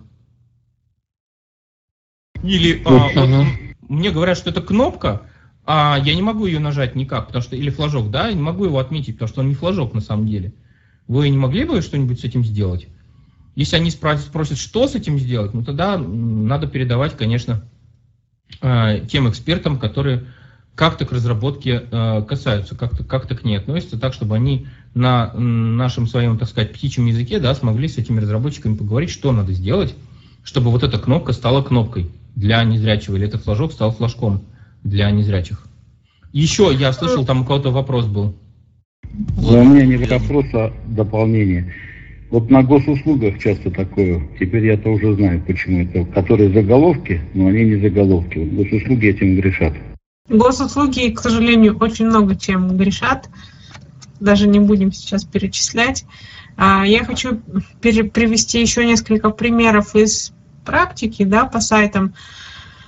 А, К нам однажды обратилась э, радиостанция местная. Они попросили сами по своей инициативе проанализировать их сайт. И у них кнопка для воспроизведения, она была просто графическая. То есть ее а, программа экранного доступа вообще никак не видела. И как только мы им объяснили, почему я не могу слушать их радио, допустим, да, и что им для этого нужно сделать, они очень-очень быстро это исправили. Они пришли через неделю и сказали, а сейчас? И все работало. И если говорить о структуре, да, и о семантической разметке, то а, у меня был тоже пример а, в Соединенных Штатах, когда я была там был сайт университета, на котором было на главной странице, на домашней, 100 ссылок. Вот просто 100 ссылок и ни одного заголовка, ни, никакой разметки, вот 100 ссылок. И попробуй там найди что-нибудь. Они, конечно, это уже давно исправили, потому что на презентации я им показала, насколько сложно с этим работать. Но я так полагаю, что сложно с этим работать не только пользовать с, так, с таким сайтом, не только э, пользователям программ экранного доступа, но и всем остальным достаточно сложно работать с таким сайтом. Вот, Свет, спасибо, что сказала про 100 ссылок. Да, еще вопрос у кого-то есть? Есть вопрос по HTML5. Вот, э, при уклоне в семантику, в структурные элементы, там как бы сам стандарт поощряет заголовки H1 в статьях, в секциях. Насколько это согласуется вот с политикой доступности? Ну, вообще-то, у... я понимаю, да, о чем вы говорите. На самом деле, уровень заголовков в доступности конкрет... в документе УВК конкретно не прописан. Сам, и в ГОСТе тоже. Непосредственно уровни заголовков. А, а что касается, вот, опять-таки, из личного опыта, да, я бы этого делать не советовал. Ну, только если это действительно несколько статей на одной странице, которые совершенно никак тематически не связаны, но это, как э, говорят в одном хорошем подкасте, если это так, то это что-то не так в консерватории. То есть э, в том плане, что все-таки не очень хорошо на одной и той же странице загонять э, пять статей по разным темам. Наверное, все-таки лучше развести по разным страницам. И внутри, соответственно, статьи должен быть один заголовок первого уровня. Ну вот, кстати, по поводу заголовков, прям руководство к, к, к использованию, прям вот а, такой хрестоматийный пример – это Википедия. Смотрите, как э, сделаны заголовки на Википедии. Ну, вот это я сейчас ну, не лично вам, да, кто, кто, кто разработчик и так далее, кто, кто интересуется, как заголовки делать. Посмотрите, как сделаны заголовки на Википедии. Я понимаю, что там специфика, там энциклопедический э, контент, но все равно, как сделаны заголовки на Википедии. И это очень хороший пример того, как надо делать. Можно вопрос? Да, конечно. А вот э, в этих э, ГОСТах, положениях э, что-нибудь про капчу вот есть по этой проблеме? Извините еще раз. А, Capture, проблема капчи. Гра графическая капча, защита. Да, вот а, в этих ГОСТах чего-нибудь есть по этому есть поводу? по этому поводу, и в ГОСТе есть, и в УКЯГе по этому поводу есть, по поводу того, что а, если есть графическая капча, то должно быть а, альтернативная, как-то там так юридически сказано, естественно, с подковыркой. В общем, должна быть альтернативный способ подачи информации, чтобы незрячий пользователь мог эту информацию ввести в капчу. Да, есть такое. Можете, в принципе, апеллировать к, апеллировать к этому ГОСТу, если кто, кто это вам не дает зайти на сайт. А просто могу сказать, э, у меня недавно случай был, а, на Mail.ru я хотел сменить пароль на э, почту. И при смене пароля там есть графическая капча, и все. То есть у кого капчи нету. Я написал в поддержку Mail.ru, на что они мне сказали, что ну, сайт, э, он доступен для Джозо, и в принципе все нормально. Ну, они лукавят. Я сегодня, заметьте, за, именно вот, вот вы просто сказали Mail.ru, я сегодня дважды упомянул Mail.ru, причем в негативном контексте. Они, ну, на самом деле, сильно лукавят, что сайт доступен для Джоза. Я не могу сказать, что он совсем недоступен, но вот конкретно вот те примеры, которые я приводил, те примеры, которые вы, тот пример, который вы сейчас привели, ну, нет, это, это даже уровню A не соответствует, если честно. У них есть спецверсия сейчас, но она не особо помогает, честно-то я вам скажу. А вот я как раз этой спецверсией пользуюсь. Ну, М, ну, мобильная она как бы версия. И там как раз только графическая капча и больше ничего нету. Вот хорошо, что вы сказали про спецверсии. У нас время подходит уже к концу, но так уже, как, как всегда, мы немножко задерж, задерживаемся уже даже за. Вот. А, значит, Света сказала про 100 ссылок, и вот, собственно говоря, вот вы сейчас сказали про капчу и про спецверсию. Значит, есть в ГОСТе и в УТЯГе ряд, ну, вот несколько ограничений, с которыми я, например, в корне не согласен. Я, в принципе, могу, могу аргументировать, почему это так. Значит, одно из этих ограничений в ГОСТе, оно, правда, предполагает доступность AAA, а, то есть это специальные сайты для инвалидов по зрению. Там написано, что в этом случае на странице не должно быть более 15 ссылок. Э, по-моему, в Окяге тоже есть это ограничение. Ну, на самом деле, это, я не знаю, честно, чем они руководствовались. Может быть, это не только для незрячих, но и для каких-то людей с, а, может быть, когнитивными какими-то легкими нарушениями или еще с чем-то таким. Может быть, я допускаю, когда разбегаются а, внимание, больше 15 ссылок не стоит. Но конкретно в, нашей, в нашем поле, незряческом да, поле деятельности, а, я нахожу ограничения на максимальное количество ссылок достаточно, ну, откровенно, достаточно глупым и бесполезным.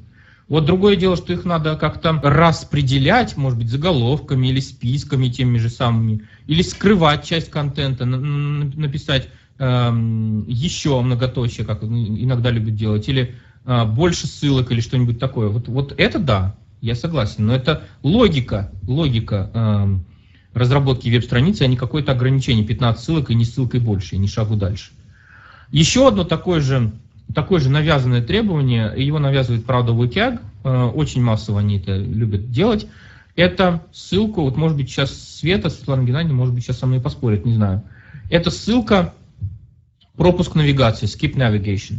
Я никогда не пользуюсь этой ссылкой и не считаю, что она удобна, и не считаю, что она нужна вообще зачем-то. Я считаю, что э, сейчас ну, в современном мире есть tag main, или, эм, собственно говоря, вот, этот, вот эта main область, да, основная область, регион, который можно просто начинать основную область вот здесь. Можно это в старых, более старых понятиях начинать заголовком уровня 1, тем самым, про который Владимир спрашивал. Начинать э, основное содержимое заголовком уровня 1. Тогда никакой ссылки skip navigation, пропустить навигацию, э, она просто не нужна. Но просто зачем? На мой я взгляд, тоже это лишнее. никогда не пользуюсь, честно тебе скажу. Э, я пользуюсь именно больше разметкой, если она есть, конечно. Вот, то есть, на мой взгляд, это лишнее. Особенно, понимаете, все ходят по-разному. Я вот тоже у коллег спрашивал, кто-то ходит табом, я не могу ходить табом, я хожу стрелкой. Причем это таб или стрелки, это, знаете, такой холивар, такая войнушка, примерно сравнимая по уровню с а, Windows или Linux, или iOS или Android. Вот серьезно, я когда в свое время как-то с дуру где-то в рассылке спросил, это просто, это просто войнушка началась, по-моему, даже в англоязычной. Я согласен, это точно. Таб или стрелки? Нет, да ты таб, да ты что, какой дурак табами, только стрелки. Да не, вы дебилы стрелками. Вот реально вот в таких выражениях практически. Вот. Я, например, из тех, которые стрелочники, я стрелками хожу.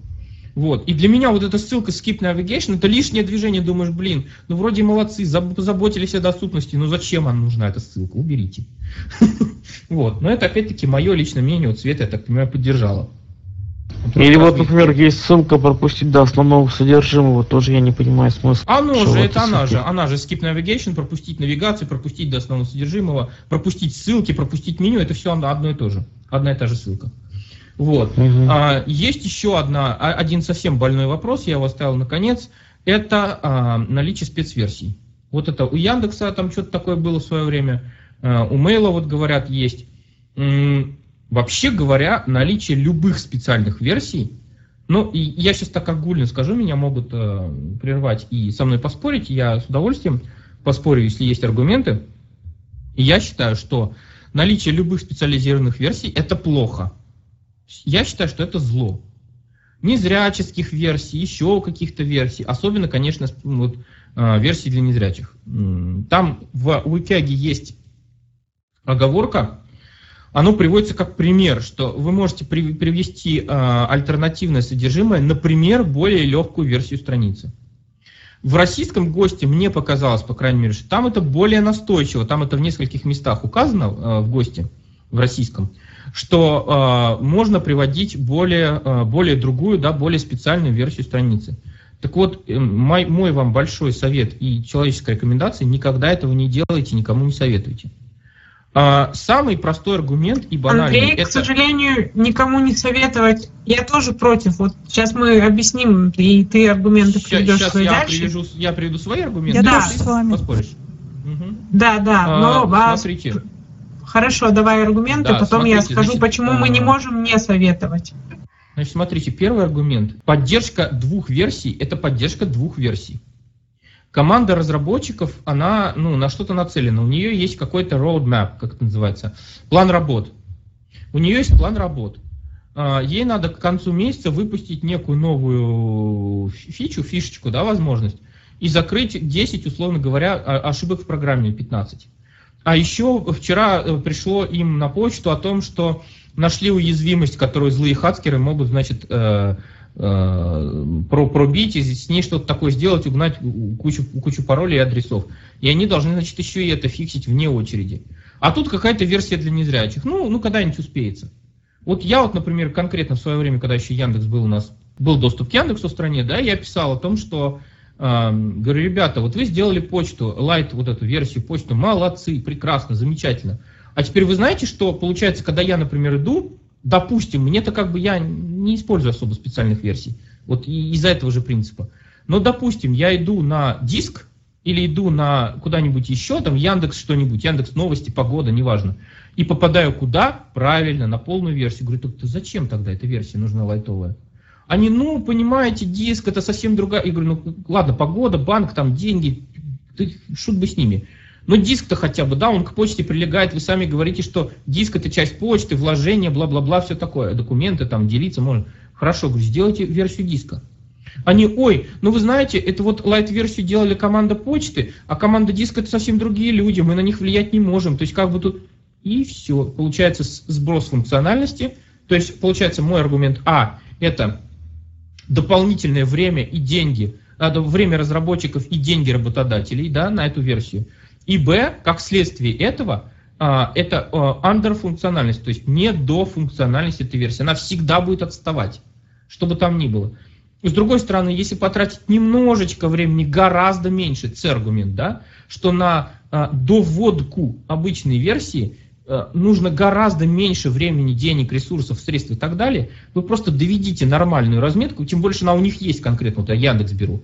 Она же у них есть в, в обычной версии, просто недоделанная. Вы доделайте нормальную разметку, и не надо никакой специальной версии.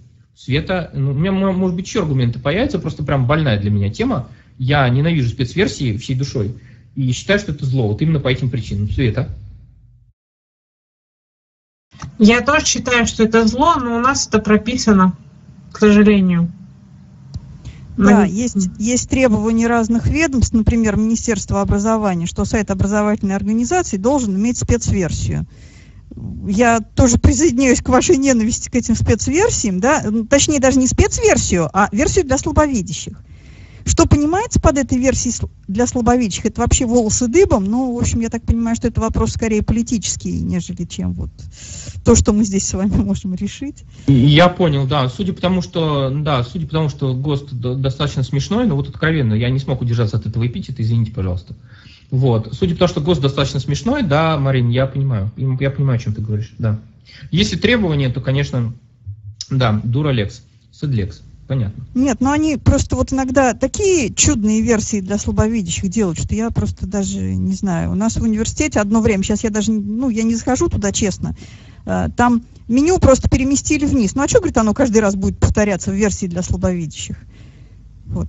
Ну и масса вот таких же гениальных. Я очень сейчас захожу на скользкую почву, я просто не знаю. Э, вот, и, к сожалению, я, видимо, может быть, мне надо было получше подготовиться, может быть, у тебя, Марин, спросить, или Свет, у тебя. То есть я как бы, вот этот ГОСТ, я его прочитал, честно, да, я вот про него могу говорить э, в качестве российского законодательства.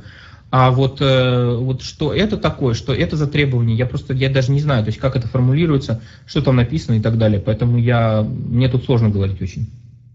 То есть я бы а посоветовал в этом случае, если это возможно, а, ну не то, что обойти закон, а сделать, например, две, по сути, две одинаковых версии чем-нибудь их э, изменить, друг от друга отличить, я не знаю, той же самой ссылкой пропустить навигацию, да, или каким-нибудь одним заголовком, просто потому, чтобы разработчикам было легче поддерживать, чтобы они поддерживали, по сути, одну версию, но доводили ее до ума, понимаете, в чем прикол?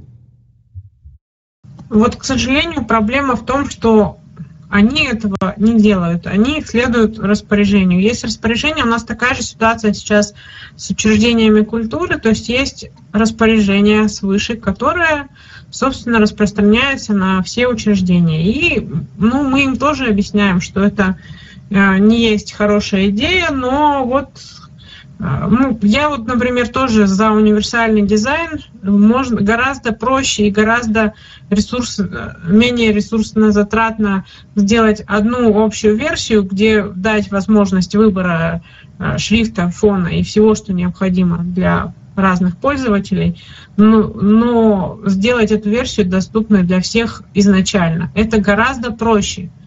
А, но нет, вот, к сожалению... Вот это правильное слово. Это, это не то, что там как-то красивее, там, как кошернее, я не знаю, политкорректнее, а это именно что проще. Это проще всем. Говорю, разработчикам, менеджерам, которые это ведут, пиар-менеджерам, э, сейлзам, да, тестерам, которые это тестят, э, тем, которые, ну, всем просто, тем, тем, которые задачи ставят людям, постановщикам задач. Я вам больше скажу. Было одно время делать М-сайты. Э, модно, вот кто-то здесь говорил про мобильный сайт э, Mail.ru, да? Было а, одно время делать модно э, М-сайты. М. что-нибудь. Это будет мобильная версия. Вот, я могу сказать, что мы тут, конечно, мы, конечно, не Facebook, и мы, конечно, не Google, я имею в виду вот, вот хобби наше вот с Наташей, с моей женой, когда мы делаем свои pet-проекты, да, такие, такие домашние проекты.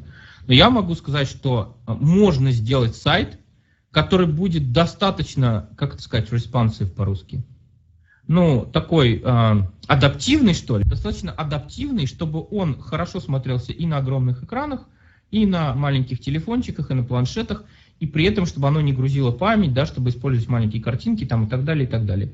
Можно это сделать. И потом это проще поддерживать, опять же. Тоже касается и accessibility версии. Не, но если требования, то, конечно... А там прописано, вот вы мне тогда, может быть, скажете, а, там прописано, что это, прописано, что эта версия для слабовидящих должна иметь полный функционал. Или просто вот написано, что должна быть такая версия?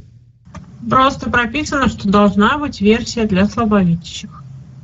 И никто не понимает, что это такое. Да, соответственно... Начиная с тех, кто написал, да, заканчивается тем, что действительно ее делают, ее действительно не поддерживают. А, Еще есть такая фишка убрать оттуда все картинки. Ну а что, версия для слововидящих, значит, ничего, что у кого-то из них есть остаточное зрение, уберем все картинки. Зачем они нам? То есть такая проблема существует. Ну и потом мы же все понимаем, да, э, ну надо сделать версию для слабовидящих. Хорошо, сделали, отчитались, ну и вот все, собственно.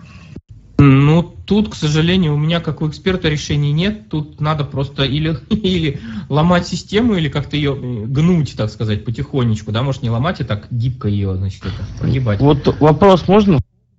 Да, конечно, Сереж. Вот смотрите, а, я вот сейчас пытаюсь в своем мозгу смоделировать ситуацию. А, вот, грубо говоря, я являюсь крупным производителем бытовой техники, в частности, а, ну, допустим, холодильных установок различных оборудований. У меня есть сайт крупный. И вот э, есть ГОСТ, определенные да, требования, э, по которым сайт должен быть адаптивным, для, в том числе для людей с ограниченными физическими возможностями, вот так вот будем называть. А, причем я хочу сделать, чтобы мой сайт был доступен для незрячих людей, в частности, но при этом я хочу, чтобы на этом сайте была размещена плавающая реклама. То есть я хочу, чтобы мои холодильники были на сайте, чтобы одна картинка сменяла другую а, и так далее и тому подобное. Вот как я могу эти две идеи на одном сайте совместить? совместить? Возможно ли это? Плавающая реклама. Плавающая реклама. Ну, вообще можно сделать плавающую рекламу. И а, если ты берешь современный, а, опять-таки современный HTML5, есть как минимум два варианта, да? Ты можешь сделать, а, есть такое свойство aria hidden, то есть опять-таки спрятанный. Ты просто пишешь на этом, а, э, опять твоя реклама это какой-то div, скорее всего. Ну, просто 99%, что это какой-то div. Ты просто на этом div пишешь aria hidden равно true, то есть для тех, кто не понимает, да, ARIA это вот это обогащенное, доступное обогащенное интернет-приложение, скрытый равно истина. Ну, мы так с компьютерами общаемся на таком языке. Вот, ARIA uh-huh. hidden равно true. И все, и скринридер просто этот div вообще не видит. Но тогда тебе надо в этом div размещать только а, визуальный вот этот плавающий контент. А рядом написать а, другой div, то есть да, это, это усилие, ты же понимаешь, да, что это усилие. Рядом написать еще один div, который скрыть... О, как каким-то образом скрыть от зрячих, например, тот же самый шириной 1 пиксель, и в нем написать текстовый контент, покупайте мои супер-дупер холодильники, они офигенные. То есть, ну, уже текстом. И может быть даже там какое-нибудь такое содержимое, которое вот интересно было бы для незрячих, к примеру. Они там, эти холодильники, умеют разговаривать. Вот, к примеру, или пищать на, по кнопочкам. А, соответственно, э, это первый вариант. Второй вариант, который, которому я, кстати, я видел, это к, к этому прибегают, это где-нибудь вверху страницы тоже шириной в один пиксель.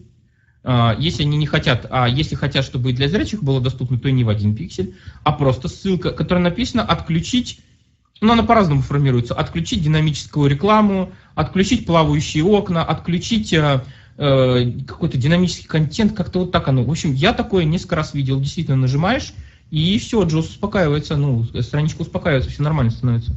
Так что решение есть, конечно, это возможно. Это прикольно, тоже классно, спасибо. А Вообще добавить? есть во фреймворках CSS э, классы видимости для скринридеров и невидимости для скринридеров. За счет этого можно вот эти проблемы решать довольно легко. Вы имеете По крайней виду... мере, Foundation это видел. Вы имеете в виду этот самый, э, блин, как он называется, это медиа? Это медиа, тип медиа, да? Нет, нет, там просто на уровне классов CSS описан класс скринридер, например, и он виден скринридеру и не виден зрячему пользователю. А, это в Bootstrap, наверное, да, вы где-то видели? Да, я, фон, ну, типа Bootstrap Foundation я работал. А, Foundation. Bootstrap ну, и Foundation точно есть. Да, но под капотом, я сейчас вот зарекаться не буду, на старшейде не поклянусь, но под капотом там, скорее всего, вот то, что я говорил, там либо, либо шириной в один пиксель, либо что-то такое. Потому что в самом CSS я знаю такого свойства э, показать для скринридеров. Вообще, знаете, есть еще одна проблема большая. Э, да, вот веб-разработчики, кстати говоря, наши подключились, про которых, на которых я все время кивал сегодня. Вот. Э, значит, проблема на самом деле еще вот какая, и эта проблема прям суровая и печальная. Нельзя определить, на Stack Overflow есть такой сервис, ну вот Владимир, Мария, вы должны знать, Stack Overflow. Вот. Э, это огромный портал вопросов и ответов для программистов. Там постоянно задают вопрос. А как мне определить, что в данный момент Джос работает? Я бы сделал вот такие вот золотые горы. Вот, а если Джос не работает, то, то серебряный. Вот. Или платиновый наоборот. Никак. Вот, к сожалению, на данный момент нельзя определить, что э, пользователь, который просматривает веб-страницу, делает это не глазками, а с помощью Джоза. Это прям, я согласен, что это печаль, но тем не менее. Ну, вот в этих фреймворках очень стараются. Я просто пользовалась э, этими классами, смотрела, как они работают. Проблема в другом. Сочетание версии Джоза плюс браузер. И э, это даже прописано во всяких э, рекомендациях э, на вот этом веб-консорциуме V3C, э, да, а, есть проблемы, когда э, где-то этот класс, один, а, э, ну, одна версия Джоза в одном браузере это читает, там NVDA читает, Джоз что-то не видит. Ну, такие проблемы вот имеются. И, э, собственно говоря, есть целое руководство, они, к сожалению, все на английском, а, где прописан, ну, такой оптимальный вариант. И, собственно говоря, разработчики, вот во всяком случае, вот этих двух фреймворков, они за этим аккуратно следят. Ну, тут есть другая проблема, которую мы пока не затрагивали. Это, видимо, более специфическая вещь. На кого мы... Э, целевая аудитория. Если мы исходим с того, что у нас э, большая часть незрячих до сих пор сидит на Windows XP, не, вы знаете, я тут, я тут сижу и сдерживаю нервный смех, потому что если, если брать совместимость э, разных скринридеров с разными браузерами, это можно тоже, тоже в такие дебри уйти, что просто капец. А сейчас же еще и Chrome. Да, кстати, и... помнишь, Андрей, я тебе как раз недавно рассказывала такой пример. А, сейчас вот Мария, так я полагаю, сказала, и я вспомнила, что у меня, опять же, был анализ сайта по запросу, и там была такая ситуация, когда часть контента в Chrome была видна, а в Mozilla и Explorer нет. Соответственно, и это происходило и с JOS, и с NVIDIA последних версий. Я вам скажу больше. В худшем случае, вот сейчас не поручусь, просто конкретно сейчас не могу туда зайти. А, возьмите сайт Яндекс Музыка, music.yandex.ru. Когда я это смотрел несколько месяцев назад, в Internet Explorer и в Chrome Это были вообще два разных сайта. То есть, если бы мне не сказали, что это один и тот же сайт с одним и тем же адресом, я бы просто не поверил этому человеку. Вот просто. Если бы мне кто-то сказал, вот так вот, смотри, вот этот один сайт, я бы никогда в жизни в это не поверил.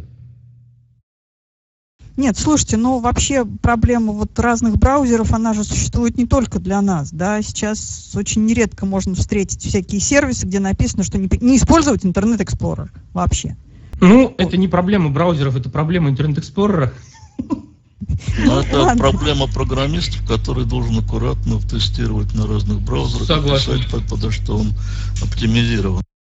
Полностью согласен с Владимиром, тем более, что есть, а, ну вот, опять-таки, Владимир, Мария должны знать, а, естественно, ну, куда же без нее, без родимой jQuery, jQuery, которая, который, который JavaScript фреймворк, ну, как фреймворк, библиотечка.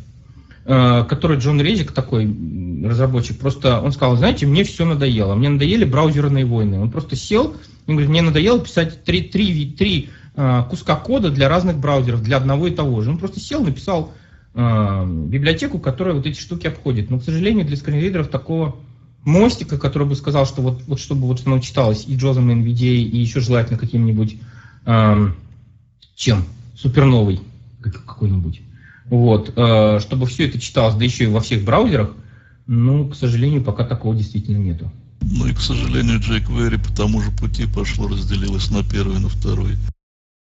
Уже третий есть. Да, но они с разными классами доступности для разных браузеров. Да, там по сути выкинули, опять-таки, вот Марина говорила про Internet Explorer, по сути выкинули поддержку Internet Explorer до по-моему, до девятки или чуть ли не до десятки включительно. То есть они сказали, с версии такой-то 6.7, Internet Explorer 6.7.8 мы не поддерживаем.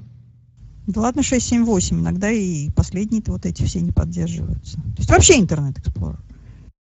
Ну, ну это, конечно, печаль, да, да. Иногда этого не поймешь, пока с интернет эксплорером не придешь, не потопчешься там. Ты понимаешь, что ничего сделать не можешь, и непонятно почему.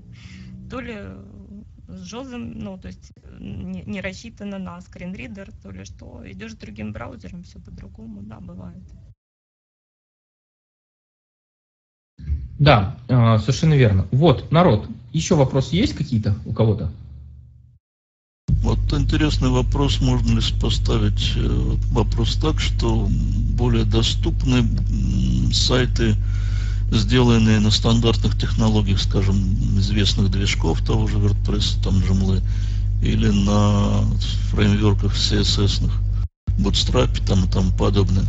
То есть, э, если далеко не отходить от этих вот стандартов, то можно, расщ... можно ли рассчитывать, что оно будет доступно? Это все индивидуально. Хороший вопрос, кстати, мне нравится. Все индивидуально. Смотрите, а, например, я опять-таки я давно просто смотрел, просто плюнул в свое время на нее смотрел на Джумлу в свое время, но она когда-то она была вообще недоступна. Сейчас, э, ну вот как сейчас, говорю, тоже достаточно давно, может, несколько месяцев, может, полгода на нее смотрел назад. Она неудобна, как минимум. То есть там есть недоступные вещи, и она неудобна. То есть, соответственно, там на accessibility, ну, или, что называется, просто плюют, или, или там плохие какие-то, плохая команда accessibility, доступности, да. Я могу сказать конкретно за два, два движка, две CMS, это WordPress и Drupal. Ну или Drupal, как вам больше нравится. Там сидят люди, совершенно точно, это я просто, ну, просто знаю, потому что с ними общался. Там сидят люди, которые отвечают за доступность, которые, собственно говоря, вот этим и занимаются. Прям фиксят баги, выкатывают новые, вот это вот ARIA. Я удивился, знаете, откуда, думаю, откуда? Тогда еще на русском языке вообще ничего не было.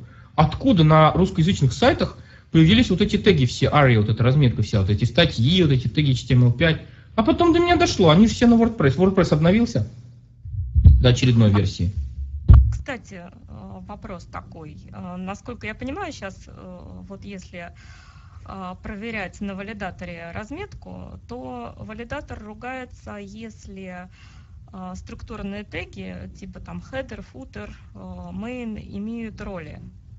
То есть сейчас уже, по-моему, в стандартах не модно роли прописывать для вот этих структурных тегов. Пишут, что вроде бы как браузер этим занимается, распознает эти теги, и скринридеры умеют. Э, да, вы правы, абсолютно. Это избыточно. То есть это э, роль прописывать, например, футеру прописывать роль э, какая там, complementary, по-моему, да, называется? Content Или info. content info, извините, да, content info. Вот, то это просто избыточно. Вот если вы пишете div роль content info, ну, такое бывает, знаете, когда вот, э, у меня тоже такое было, когда есть старый код, этого старого кода очень много, и в CSS, например, прописано что-нибудь типа, ну, самописный, естественно, код, да, и в CSS прописано что-нибудь такое, типа div, точка и некий класс. То есть ты не можешь просто поменять div на футер, у тебя весь дизайн разлезется. Ну, тег div. Да, и пишешь div роль равно э, content info. И это получается фактически футер. Тот самый, который скринридер распознает. Вот. Собственно говоря, да, роли я где-то читал, не то, нет, не в Океаке, где-то в, в рекомендациях W3C, по-моему, у Стива mm-hmm. Фолкнера. А, есть такой Стив Фолкнер, у него есть ARIA in HTML, все, все собираюсь перевести это дело. Переведу, наверное, наконец, скоро. Вот, по-моему, у него я это читал, что, ребята, не ставьте роли на структурные теги, они и так структурные, они и так семантические. Ну вот в готовых да. темах, в движках они везде, конечно, расставлены. Можно поубирать. Я думаю, что это переходный период просто был. Я думаю, что это был вот когда, когда HTML5 только в драфтах был, ну в черновиках. Я думаю, что это был просто переходный период. Вот. Я смотрю, смотрю, все заскучали, мы таки перешли на птичий язык. Я это предугадывал, конечно. А как решается вопрос в Америке или в Европе вот со вторыми версиями сайта? Они там есть, тоже есть, но гораздо-гораздо реже, чем у нас. Прям очень редко. Скажем так, там э, Света меня может поправить, она просто хорошо знает и была в Штатах. Вот, а я только хочу там побывать пока что. Э, там есть, то есть там законодательная база, понимаете, людей, если, если не обязать э, законом, то люди делать этого не будут. Там э, более более крепкая, более надежная законодательная база по э, доступности вот этих вот э, сайтов конкретно. Ну, там не только сайтов, в Америке телевизоры обязали доступными сделать. И побежали, как миленькие, и Samsung и все, и Sony, и кто угодно, побежал как миленький делать говорящие телевизоры. Поэтому, если человека, как сказать, не обязать вот это делать, он это делать не будет. Там, кстати, несколько университетов публикуют вот просто э, не то, что э, рекомендации, а отдельные статьи. Ну, например, э, по-моему, это штат Ю, университет штата Юта, если я не путаю, но могу обмануть. У них э, целый ресурс, э, вот, направленный на веб-доступность. И статьи э, каким-то э, локальным проблемкам. Как правильно разметить э, текст заголовками, всякие какие-то элементы, вот даже те, которые сделаны на дивах, например, когда мы замещаем чекбоксы на дивы и с правильно прописанными а, ролями и прочими вещами. И у них эти примерчики лежат, их оттуда можно готовые брать э, и к себе размещать. То есть они еще такой пропагандой занимаются. Да, да, совершенно верно, вы правы абсолютно. По-моему, по-моему, действительно такие Юта, да. Я видел эти примерчики, видел эти странички. SS Bar, SS Bar, блин, как она правильно называется-то? SS Bar Group Дедагли, короче говоря, работает. Или работал до этого. А, вот они тоже это делают. Еще, ну, э, такие на самом деле много кто делает. Такие делать начинают с самого W3C, вот Стив Фолкнер конкретно. Вот, и заканчивая вот этими Университетами, да, вы правы. Ну, у нас нет ни одного русскоязычного ресурса, где бы была подборка, например, таких примеров, где бы разработчик, а, к сожалению, разработчики у нас, э, как часто, не очень квалифицированные, и они просто, если даже попытаться до них что-то донести, не всегда понимают, чего от них хотят, они боятся, они взяли что-то готовое, приляпали, оно красиво, оно работает, а до нас уже дела нет. Ну вот мы ну, на этом в Штатах был случай, когда студенты подали в суд на университет за то, что у них был недоступный сайт. Вот мы сейчас поговорим, поговорим и опять разойдемся. Не лучше ли, может быть, по итогам этой конференции для разработчиков или там правительства пусть меняют этот ГОСТ? Света это все Криокомпу, они разрабатывали ГОСТ. Нет, ну, идея, конечно, интересная. Я, у меня у самой чесался язык, какую-нибудь резолюцию, я не знаю. Непонятно, правда, что с ней потом делать, куда это адресовать. Но вообще мысль верная, да, я же сказала, что это вопрос очень часто во многом политический, да, что касается России. В Реаком смотри... давайте отправим. Ну. Что Реаком-то отправлять? Да, эта штука бесполезная, на самом деле, извините, конечно. Вот, но дело не в этом. Дело в том, что... Да. Э, дело в том, что вот э, то, что вот Марина говорила по поводу требования к спецверсии, это же кто? Министерство образования, ты говоришь, да, или Министерство культуры, кто это сделал? Вот, это разные кажется... ведомства, у них есть ведомственные требования, понимаешь? Это вот сейчас вот, ну, мы просто знаем, да, Света знает про культуру, я знаю про образование. Кто еще вот такие требования? Просто, может быть, написать в министерство, обычно это бывает эффективно, если писать в министерство. Я не знаю, как вот сейчас, как сейчас и как в России, но вообще-то, сколько я знаю, это бывает более-менее эффективно писать именно в министерство. Вот первый вопрос, который здесь, да, надо подумать, ну, то есть как-то сформулировать мнение экспертного сообщества, да, ну, то есть, чтобы письмо было не от там, ну, просто вот кого-то лично, да, ну, кстати, наверное, это задача для нас, да, вот Центр Камерата. Давайте мы про это действительно подумаем, и если что, я... Да, я думаю, это задача для Центра Камерата, Марин. Ну, вероятно, да. У нас как-то очень много сейчас задач. Нет, но это одна из важных задач, я согласна, что к этому нужно приложить усилия. Перед тем, как э, это требование ввели, мы пытались очень активно объяснять, что спецверсия это плохо. Но это, к сожалению, не помогло. Но, Нет. думаю, стоит сделать попытку в любом случае. Она никогда не будет лишней. Потому что ну, вдруг это... все-таки Основная да, проблема что... отсутствие обратной связи, потому что масса всяких экспертов и мелких слепецких сообществ, и от них э, мнение можно получить любое, какое хочешь. Написал, послал тот же Реакомп, они сдали заключение, какое хотят те, кто написал. Понимаете, вопрос как-то надо объединяться, но это вопрос политический опять. Ладно, давайте мы попробуем все-таки вот какую-то, я думаю, что все, кто сегодня здесь присутствовал, они будут готовы в этом поучаствовать, да, давайте мы подумаем, как это организовать, и через вот эту рассылочку, через которую вы получаете информацию про вебинары, да, мы вот это каким-то образом до вас доведем донесем, да, и чтобы это было все-таки мнение экспертного сообщества каким-то образом.